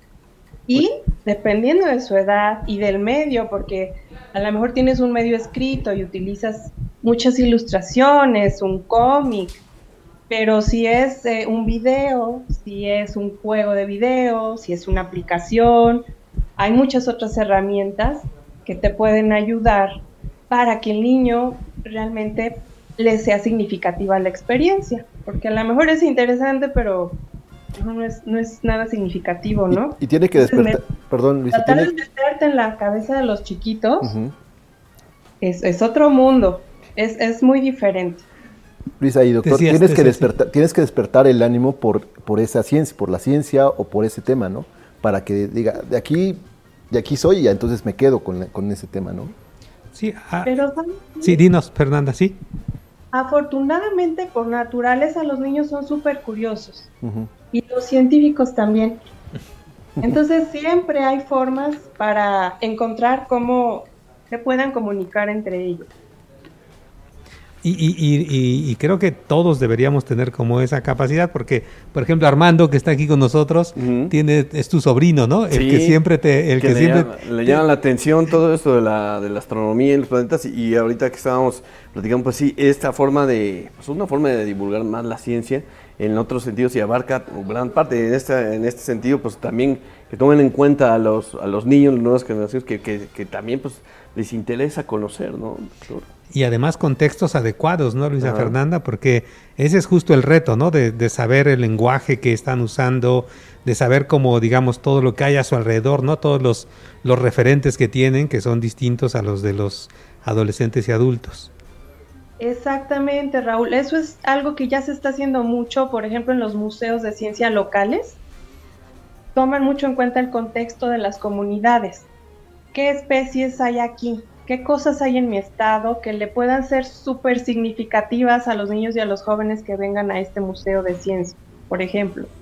Y es importantísimo el contexto. Mientras más común, cotidiano te sea un objeto, un tema, un, animalito, una planta, más eh, vas a absorber y entender y hacer tuya esa información. Así es. Oye, no sé que se nos pase el tiempo, porque aquí siempre, siempre me distraen y me quitan el tiempo, pero no sé por qué. Pero, pero eh, antes de que se nos pase, a ver, ahorita estamos, estás trabajando en Obsidiana, ¿no? Eh, y trabajaste durante muchos años en ciencia y desarrollo. Y la verdad es que estos dos suplementos, o sea, ciencia y desarrollo es un, es, un, es un hito, pues, o sea, no, no, sé, no sé por qué desapareció, pero era una gran revista eh, grandes escritores, las secciones que fueron cambiando, había desde eh, textos de ciencia ficción que había, después se hacían los concursos, eh, reseñas, en fin, era, es una gran revista que bueno, desafortunadamente, insisto, ya no, se, ya no sale, pero eh, es completamente distinta Obsidiana, ¿no? Sí. Platícanos de estas dos, porque pues, estás tú metida en las dos. Sí, eh, Ciencia y Desarrollo eh, estuvo publicándose por más de 40 años. Como dices, fue una revista icónica, yo creo, aquí en México en cuanto a comunicación de la ciencia. Eh, bueno, su ciclo de vida terminó, eh, muchos la extrañamos, fue una gran publicación, pero efectivamente eh, hay otras, no es la única, hay otras instituciones como la UNAM, el Politécnico, la UAP, que tienen sus revistas de divulgación de la ciencia mexicanas y que son buenísimas. Ahora, este año surgió Obsidiana, aquí tengo algunos ejemplares. Obsidiana em, nace como un proyecto independiente, es un suplemento, pero también es una revista. Eh, se publica la versión impresa de Obsidiana justo en el periódico Reforma. Como bien decías, este, Raúl, eh, lo que la hace diferente es que tenemos, además eh, del pequeño equipo editorial, cada número tiene uno o dos editores invitados es monotemática. Entonces tenemos un editor invitado especialista en ese tema. Esos editores invitados, su labor es importantísima porque además de sugerirnos a quién podemos invitar para que escriban en ese número de obsidiana, nos ayudan a revisar y a tener ese rigor eh, pues de la información, porque como comunicadores de la ciencia no podemos ser todólogos entonces necesitamos de los expertos que nos, que nos avalen, que nos ayuden a corroborar datos este, y pues invitar a las eminencias de, de cada tema.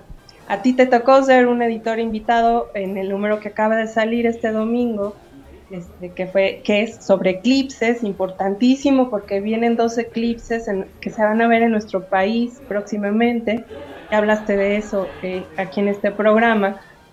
Pero esa es, la principal diferencia. La principal diferencia es que el, trabajo editorial lo hacemos en equipo con expertos en el tema. Y es otra forma de hacer comunicación de la ciencia. Y, creo que ha funcionado bastante bien. En todos los números de Obsidiana ha funcionado bastante bien. Han tenido matemáticas, eh, divulgación, eh, astronomía. ¿Cuál más? Biodiversidad, inteligencia artificial, el universo, ciencia, eh, cultura científica y sociedad, matemáticas y eclipses. Esos son los números que han salido hasta ahora. Eh, me gustaría invitar a todo el público que los esté escuchando, que los está viendo, a que conozcan Obsidiana porque la pueden leer aunque no sean suscriptores del periódico Reforma eh, Obsidiana está en línea de forma gratuita para todo el mundo. Y también me gustaría invitar a la gente a que nos proponga temas. ¿Qué les gustaría leer en Obsidiana? ¿Qué temas les, interesan a ustedes? Pues para tomarlos en cuenta para, para el futuro. Así es. ¿dónde, pueden encontrar el, los suplementos estos en línea? ¿Están todos en línea? Obsidiana está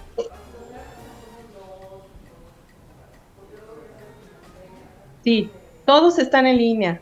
Obsidiana la pueden encontrar en www.obsidiana.digital. También la encuentran en la plataforma ISU como obsidiana-mx. Y en redes sociales nos encuentran en Facebook Obsidiana MX y en Instagram y en Twitter como obsidiana-mex. Perfecto, ahí está, o sea, pueden, pueden encontrar todos los, todos los números que han salido, de verdad que eso es un, es un gran suplemento. Mira, vamos a buscar ahorita aquí entre el público qué tema les gustaría. Iker, ven aquí. Iker. ¿Quién sabe dónde anda? Ven acá, Iker, vente. A ver, de tus aficiones, ¿qué te gustaría, con, el mío, con el mío, si él, quieres? Él le gusta el automovilismo. Exacto, a ver, ¿qué te gustaría, qué tema te gustaría que trataran en este suplemento de Obsidiana de divulgación científica? El automovilismo, sin duda alguna. ¿El automovilismo? Sí. O, o, sea, todos los, sobre los autos o en general sobre deportes. Eh, ambas, ambas. Sí, creo que en general el, coche, el cómo funciona el coche, sí. Bueno, ahí hay, hay un tema que te proponemos, Luisa Fernanda. Buenísimo, hay muchas, muchas cosas se pueden hablar eh, a, raíz de un auto, sí. Buen, buen tema, muchas gracias, Iker. Pero tiene que ponerlo por escrito, ¿no? Tiene que ir a ver los suplementos, tiene que ir a revisar uno y ya tiene que proponerlo, ¿no? Porque Isra seguramente también va a proponer deportes. ¿Qué proponer? ¿Ciencia y deportes? Sí, en este caso la, lo, lo, que ejerce un atleta en una carrera. ¿No? Por ejemplo, los tenis. ¿Te acuerdas que habíamos hablado del uso de los tenis y todo ese rollo? Así es. Más o menos. Bueno, Luisa Fernanda conoce bastante bien a, Miguel Ángel eh, García Guerrero, porque también es un, es, un, es un excelente divulgador y has trabajado con él también, ¿no, Luisa Fernanda? Así es, Raúl, sí. Con el Papa Pat. Con el Papa Pat. Este mundo así es como el, bajo mundo de los divulgadores, nos conocemos todos los, los que estamos ahí, ¿no? ¿Y tú, Armando? Pues, a, mí, a mí me gusta, por ejemplo, el fútbol, pero también eh, apostaría porque me gusta también todo lo retro, doctor. Entonces a lo mejor podría ser, no sé, a lo mejor películas eh, retro que tienen que ver con algo de la ciencia, ¿no? Bueno, estaría padre, ¿no? O sea, todas estas de los científicos medio, medio deschavetados que siempre nos ponen así, pero para, para hacer las correcciones, ¿no? Pero bueno, oye Luisa Fernanda, pues la verdad es que ya sabes, siempre es un placer hablar contigo siempre de verdad aprendo algo, no solamente cuando hablamos, sino también cuando me mandas mis correcciones, ¿sí? siempre aprendo algo. Aprendí que Chilpancingo no era, no era un estado, ¿te acuerdas? No sé si te acuerdas de eso. Ese no nos da tiempo, pero, pero además ni siquiera era una cita mía, era una cita de... No tú le tú eh, copiar y pegar. No, lo que pasa es que era una cita que venía de muchos años y que lo pusimos en el número de Guillermo Aro de Linaoe de una escritora muy conocida, de verdad muy conocida y muy famosa, que no vamos a decir quién es, pero que dijo que cuando Guillermo Aro estaba en una reunión con los gobernadores, el gobernador de Chilpancingo estaba masticando su chicle y entonces Guillermo Aro le dijo, no le voy a hacer caso hasta que saque el chicle.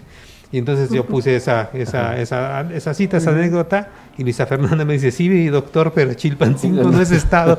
así que, así que cosas así, pero bueno, sí, pero en fin. Oye, Luisa Fernanda, de verdad, eh, muchísimas gracias por haber aceptado estar con nosotros. Eh, no, no por estos que no los conoces mucho, pero sí, sí por, mí que me conoces y aún así aceptas mis invitaciones. Gracias, es un honor, es un placer para mí compartir contigo y con todos ustedes. Eh, viene un número de ciencia y cine para que no te lo pierdas a principios del próximo año. Y bueno, otros temas muy interesantes. Gracias, gracias por este espacio. Gracias a ti, eh, Luisa. Nos estamos viendo, estamos en contacto. Bueno, listo, Manolito. Ya no alcancé a preguntarte qué número Muchas querías, gracias, pero pues Luisa. ya está. No, bueno, pero este de cine suena muy interesante también. Así es, así es. Ya se lo haremos llegar al teacher Naime también. Y platicaremos con él, estaría bonito platicar con él sobre Pues muchas gracias a Luisa, muchas gracias, doctor. Muchachos, gracias a ustedes. Gracias, Iker, porque te descuidaste.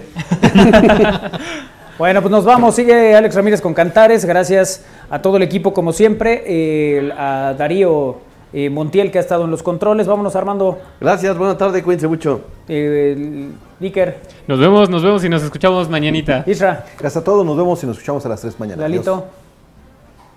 No, pues no, tiene, micro. Sí tienes micro, pero... Bueno, este, Jime. Adiós. Jime está en medio tiempo. Jimena. Que no nos escucha, dice. Adiós. Bueno, pues vámonos. A todo el equipo, muchas gracias. Nos, eh, ya llegó a nacer la de jamón al aire, mírala. pues nada más, nada más eso vino. Bueno, vámonos. a, eh, a Win, a Kairi también, muchas gracias. Nos vemos mañana en punto de las 3 aquí en Al Aire. Pásenla bien, tengan buena tarde, quédense con la frecuencia universitaria. Hasta mañana. Adiós.